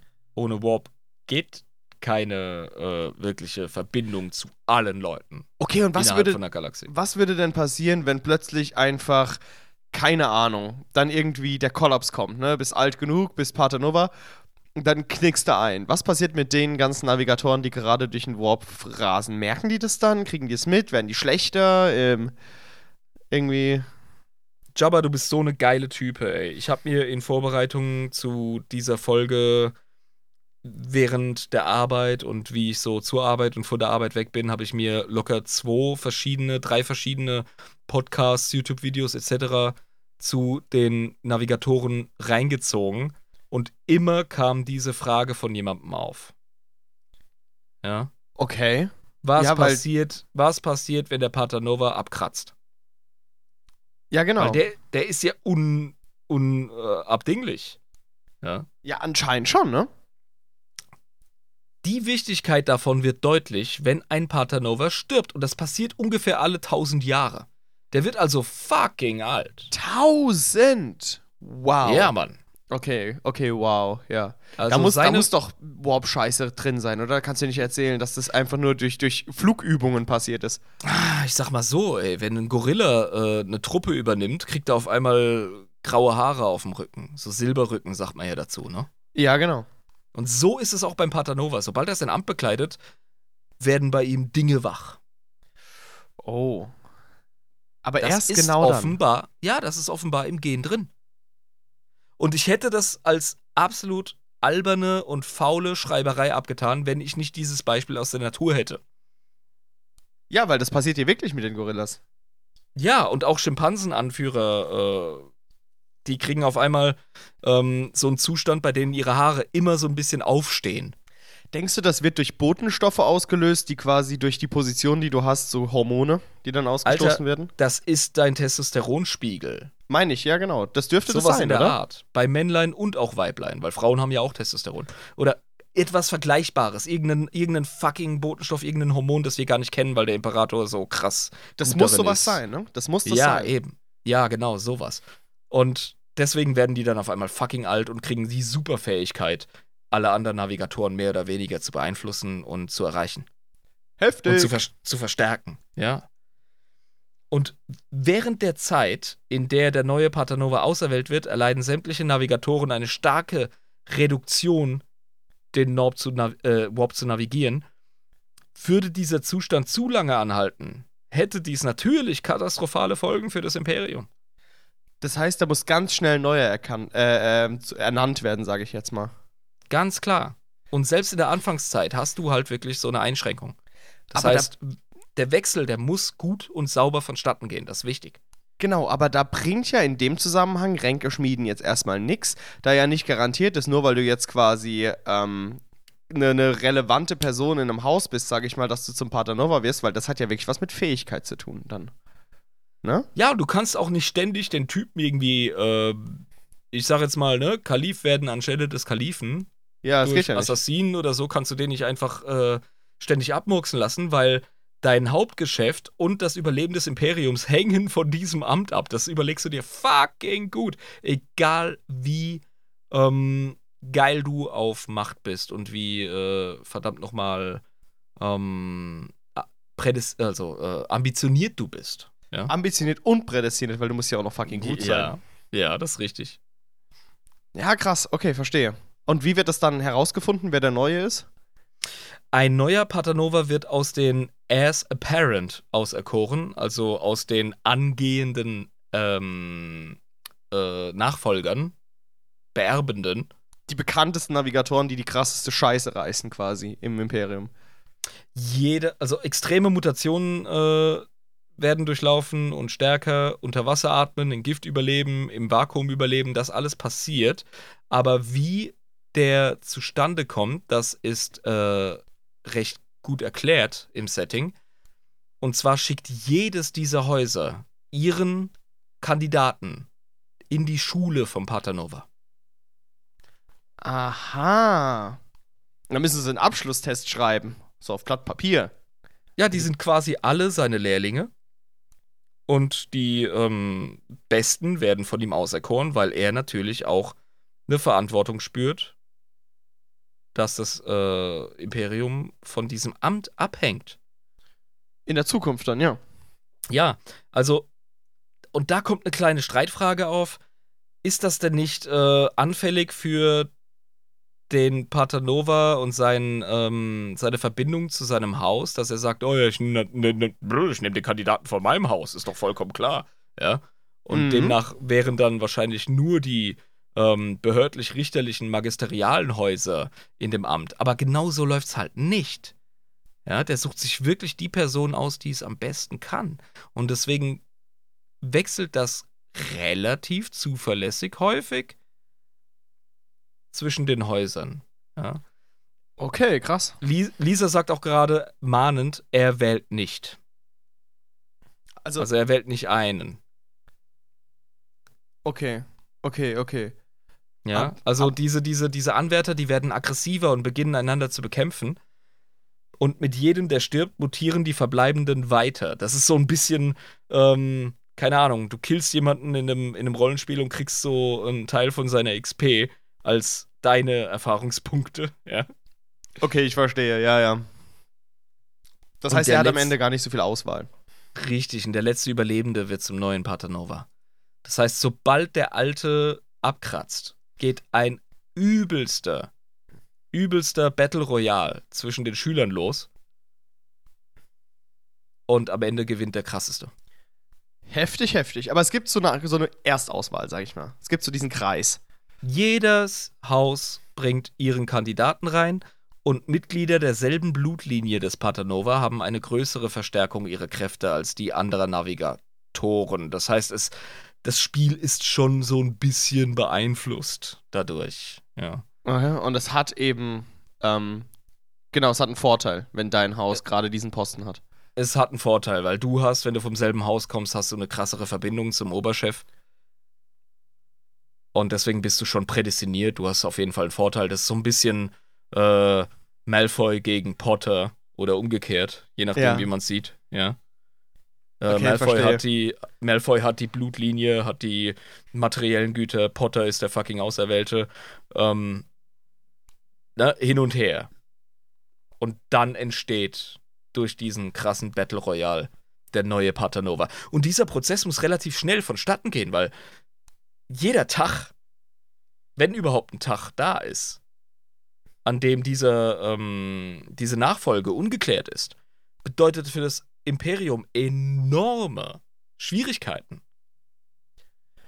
Ja, ja, logisch. Aber ich meine, die schlachten sich ja dann direkt ab. Also es geht dann los.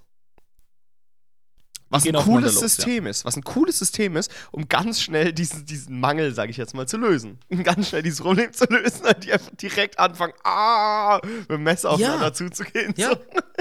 Und ich sag dir ganz ehrlich, im Rahmen von 40k, im Rahmen ähm, der enormen Anzahl von, von Navigatoren, die es gibt, dass dann die Häuser ihre Dudes ins Rennen schicken und dann davon einer übrig bleibt, das ist vollkommen vertretbar, wenn auch menschenfeindlich, wie so immer. Ja, aber ich meine, das funktioniert. Ja. Und wenn du dann ähm, quasi ein Navigator bist von dem Haus, wo jetzt der Gewinner dann kommt, dann merkst du das doch sehr schnell und kannst direkt Party machen in deinem Cockpit. Weil du einfach den härtesten Orgasmus plötzlich kriegst und dann so, oh, okay, so muss sich das also anfühlen, wenn das eigene Haus quasi diesen Posten bekleidet. Richtig guter Punkt. Ernsthaft. Ja, stell dir vor, du kommst von einem der nomadischen Häuser und eine Vertreterin von deinem Haus gewinnt dieses Rennen, diesen Machtkampf. Alter, kriegst du einen Schub wahrscheinlich in dem Cockpit dann. Alter, und dann auf einmal wird das ganze Imperium davon beeinflusst. Auf einmal hast du ähm, äh, einen äh, richtigen Boom, was deren Fähigkeiten angeht, weil die ja auch, äh, die, ja, weil die ihre eigenen Vorteile haben. Mhm, genau. Richtig. Saugeil Und- eigentlich. Und gleichzeitig, schreibt Lisa gerade, ist es auch ziemlich scheiße, wenn der Patanova von deiner Blutlinie war und dann abkratzt. Weil dann bist du plötzlich gar nicht mehr so krass gut. Richtig. Du merkst dann auf einmal weniger Power. Das finde ich super aufregend. Das ist ein richtig cooles Detail in der Lore, das sich auf das, die gesamte Dynamik und das Wesen des Imperiums auswirkt. Ja, auf jeden Fall. Weil du dann quasi die, die mal gut waren, quasi wie so einen nassen Lappen fallen lassen kannst und die neuen Big Boys quasi dir holst.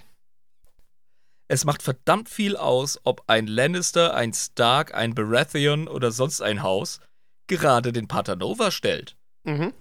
Niemand spricht über die Navigatorenhäuser während der äh, verdammten Tabletop-Turniere, während der Lore-Diskussionen etc. Gut, bei Lore-Diskussionen eher. Aber Navigatoren sind absolut essentiell wichtig und ein Kern des Imperiums, wie wir es zum Beispiel auch im Rahmen der Abites äh, in, in der Folge festgestellt haben. Das stimmt, ja. Das sind so, so Nebenakteure, die aber einfach das ganze Ding am Laufen halten und hochhalten. Exakt. Das ist das, was ich an der Lore so feiere. Das finde ich so geil, dass es so vollkommen vernetzt und durchwoben ist. Und du, wenn du eine Schachfigur, über die wenig gesprochen wird, rausnimmst, klappt auf einmal das ganze System zusammen. Das sagt sehr viel aus, vor allem über das Imperium der Menschheit. Aber damit auch automatisch über das Setting. Ja, klar. Das ist abgefahren. Das ist cool. Das, das dreht mir total den Helm. Navigatoren sind. Du hattest den richtigen Riecher, weil du die ganze Zeit so neugierig auf Navigatoren warst. ja, Ja. ich finde die, find die geil. Eben. Und jetzt verstehst du hoffentlich ähm, ein bisschen besser, was das, was es eigentlich ist und was es bedeutet. Es ist ein sehr interessantes äh, Thema. Ja, fand ich sehr gut. Vielen Dank, Lisa, für die Vorbereitung. Vielen Dank, Irm, für das tolle Vorstellen. Jetzt hat mich das wirklich ein bisschen näher an das Thema reingebracht. Jetzt verstehe ich diese Wesen auch noch. Ne? Endlich mal. Irm, und bevor wir uns rau bevor ich uns rausbringe, so rum, ähm, müssen wir noch etwas tun. Wir müssen noch unsere Patronen erwähnen, die Mhm. uns zugeflogen sind, die uns unterstützen. Danke für eure Geduld, ihr Lieben. Ja. Wir haben als Schankservitoren vier an der Zahl einmal den geilen Pomadenhans. Pomadenhans, willkommen! Ja, Mann. Äh, auch bei, bei Datacons unterwegs. Geiler Name. Ja, geile Type. Sehr, sehr geil, dass du bei uns bist. Vielen lieben Dank. Dann haben wir noch den Christopher. Christopher, willkommen in der Community. Yeah. Dann haben wir noch den Christian. Christian, willkommen, fast ähnlich, beides Chrises. willkommen. Und wir haben ebenfalls als Schankservitor Wusa.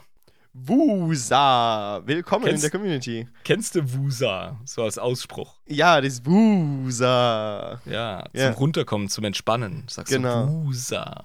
Genau. Sehr sympathisch. Und den Panzerknagger Der Panzerknagger, willkommen. als angetrunkener Gardist. Mit Wir- acht Flocken am Start, ey. Wirkt ein bisschen orkisch, ne? Panzerknagger. Ja, ja, sicher, warum nicht? Ja. euch allen einen Riesendank. Ohne euch läuft das nicht. Und äh, erzählt Mutter, Vater, Familienhund, dem Pfarrer von 40k. Und dann werden die uns sicher auch joinen. Äh, ja, und noch einen kleinen Shoutout an den Nico, den ich am Wochenende wieder gesehen habe. Der hat äh, jemandem anderen den Podcast empfohlen und hat von diesem anderen eine World Eaters Münze bekommen, die er mir wiederum geschenkt hat. Ja, werde ich auch noch in der Community posten. Nico und Person, die Nico den, die World Eaters Münze geschenkt hat, weil er den Podcast cool fand. Willkommen, ihr beiden. Zwar nicht in der Community, aber schön, dass ihr zuhört. Hey, Schweine geil! Also, die Shoutouts gehen auch automatisch an die Zuhörer raus. Zuhören bringt Reichweite. Ja. Nicht nur zuhören, sondern auch ähm, Ratings. Bitte macht euch die Mühe, ähm, bewertet uns. Das ist der beste Weg, wie wir von anderen Leuten gehört werden können, die uns vielleicht auch toll finden. Wer weiß. Ja. Aber, aber Reichweite, das ist immer so der, der Kraftakt im Internet. Es ist ein bisschen wie mit dem Warp. Wir müssen einfach einen fucking Kult gründen, Rituale abziehen. Und das machen wir mit Klicks, Bewertungen etc. Ja. Selbst wenn ihr keine Kohle reinhauen wollt, das verstehe ich absolut. Ich höre auch Podcasts, die ich nicht finanziere. Aber gebt uns doch bitte eine Bewertung. Eine gute am besten. ja, Ja, okay, das und- ist eure Entscheidung. Oder noch einfacher, abonniert uns auf eurer Plattform. Ja, sei es Spotify oder sonstiges. Das wäre schweinegeil. Gut. Gut, meine Lieben, dann würde ich sagen, bringe ich ähm, uns raus. Ich fand das sehr schön, diese Folge. Und ich hoffe, ihr auch. Aber wenn ihr euch ein bisschen besser über Navigatoren auskennt und sagt, da sind aber ein paar Dinge hier gewesen, da haben sie was, was Falsches gesagt, das war Unsinn, dann schreibt uns doch das bitte gerne. Entweder direkt bei uns in der Discord-Community, wenn ihr Patronen seid, oder über äh, adeptusinepris.protonmail.com, ja, wenn ihr über E-Mail antworten wollt oder eben gängige Social-Media-Kanäle, Instagram, Facebook, ihr wisst Bescheid. Ähm, des Weiteren möchte ich euch zum dritten Mal jetzt diese Folge äh, erinnern, dass ihr uns über patreon.com slash adeptusinepris natürlich unterstützen könnt, aber das will ich jetzt nicht breit treten. Bleibt uns einfach gewogen und seid nächstes Mal wieder dabei, wenn ich sage und Irm, Adeptus Inepris, der Warhammer 40k Lore Podcast mit Schuss. Ciao! Ciao, ciao. Und äh, wenn ihr euer drittes Auge aufmacht, ne? Jo, natürlich nicht vom Warp erwischen lassen. Ganz wichtig. Tata. Ciao.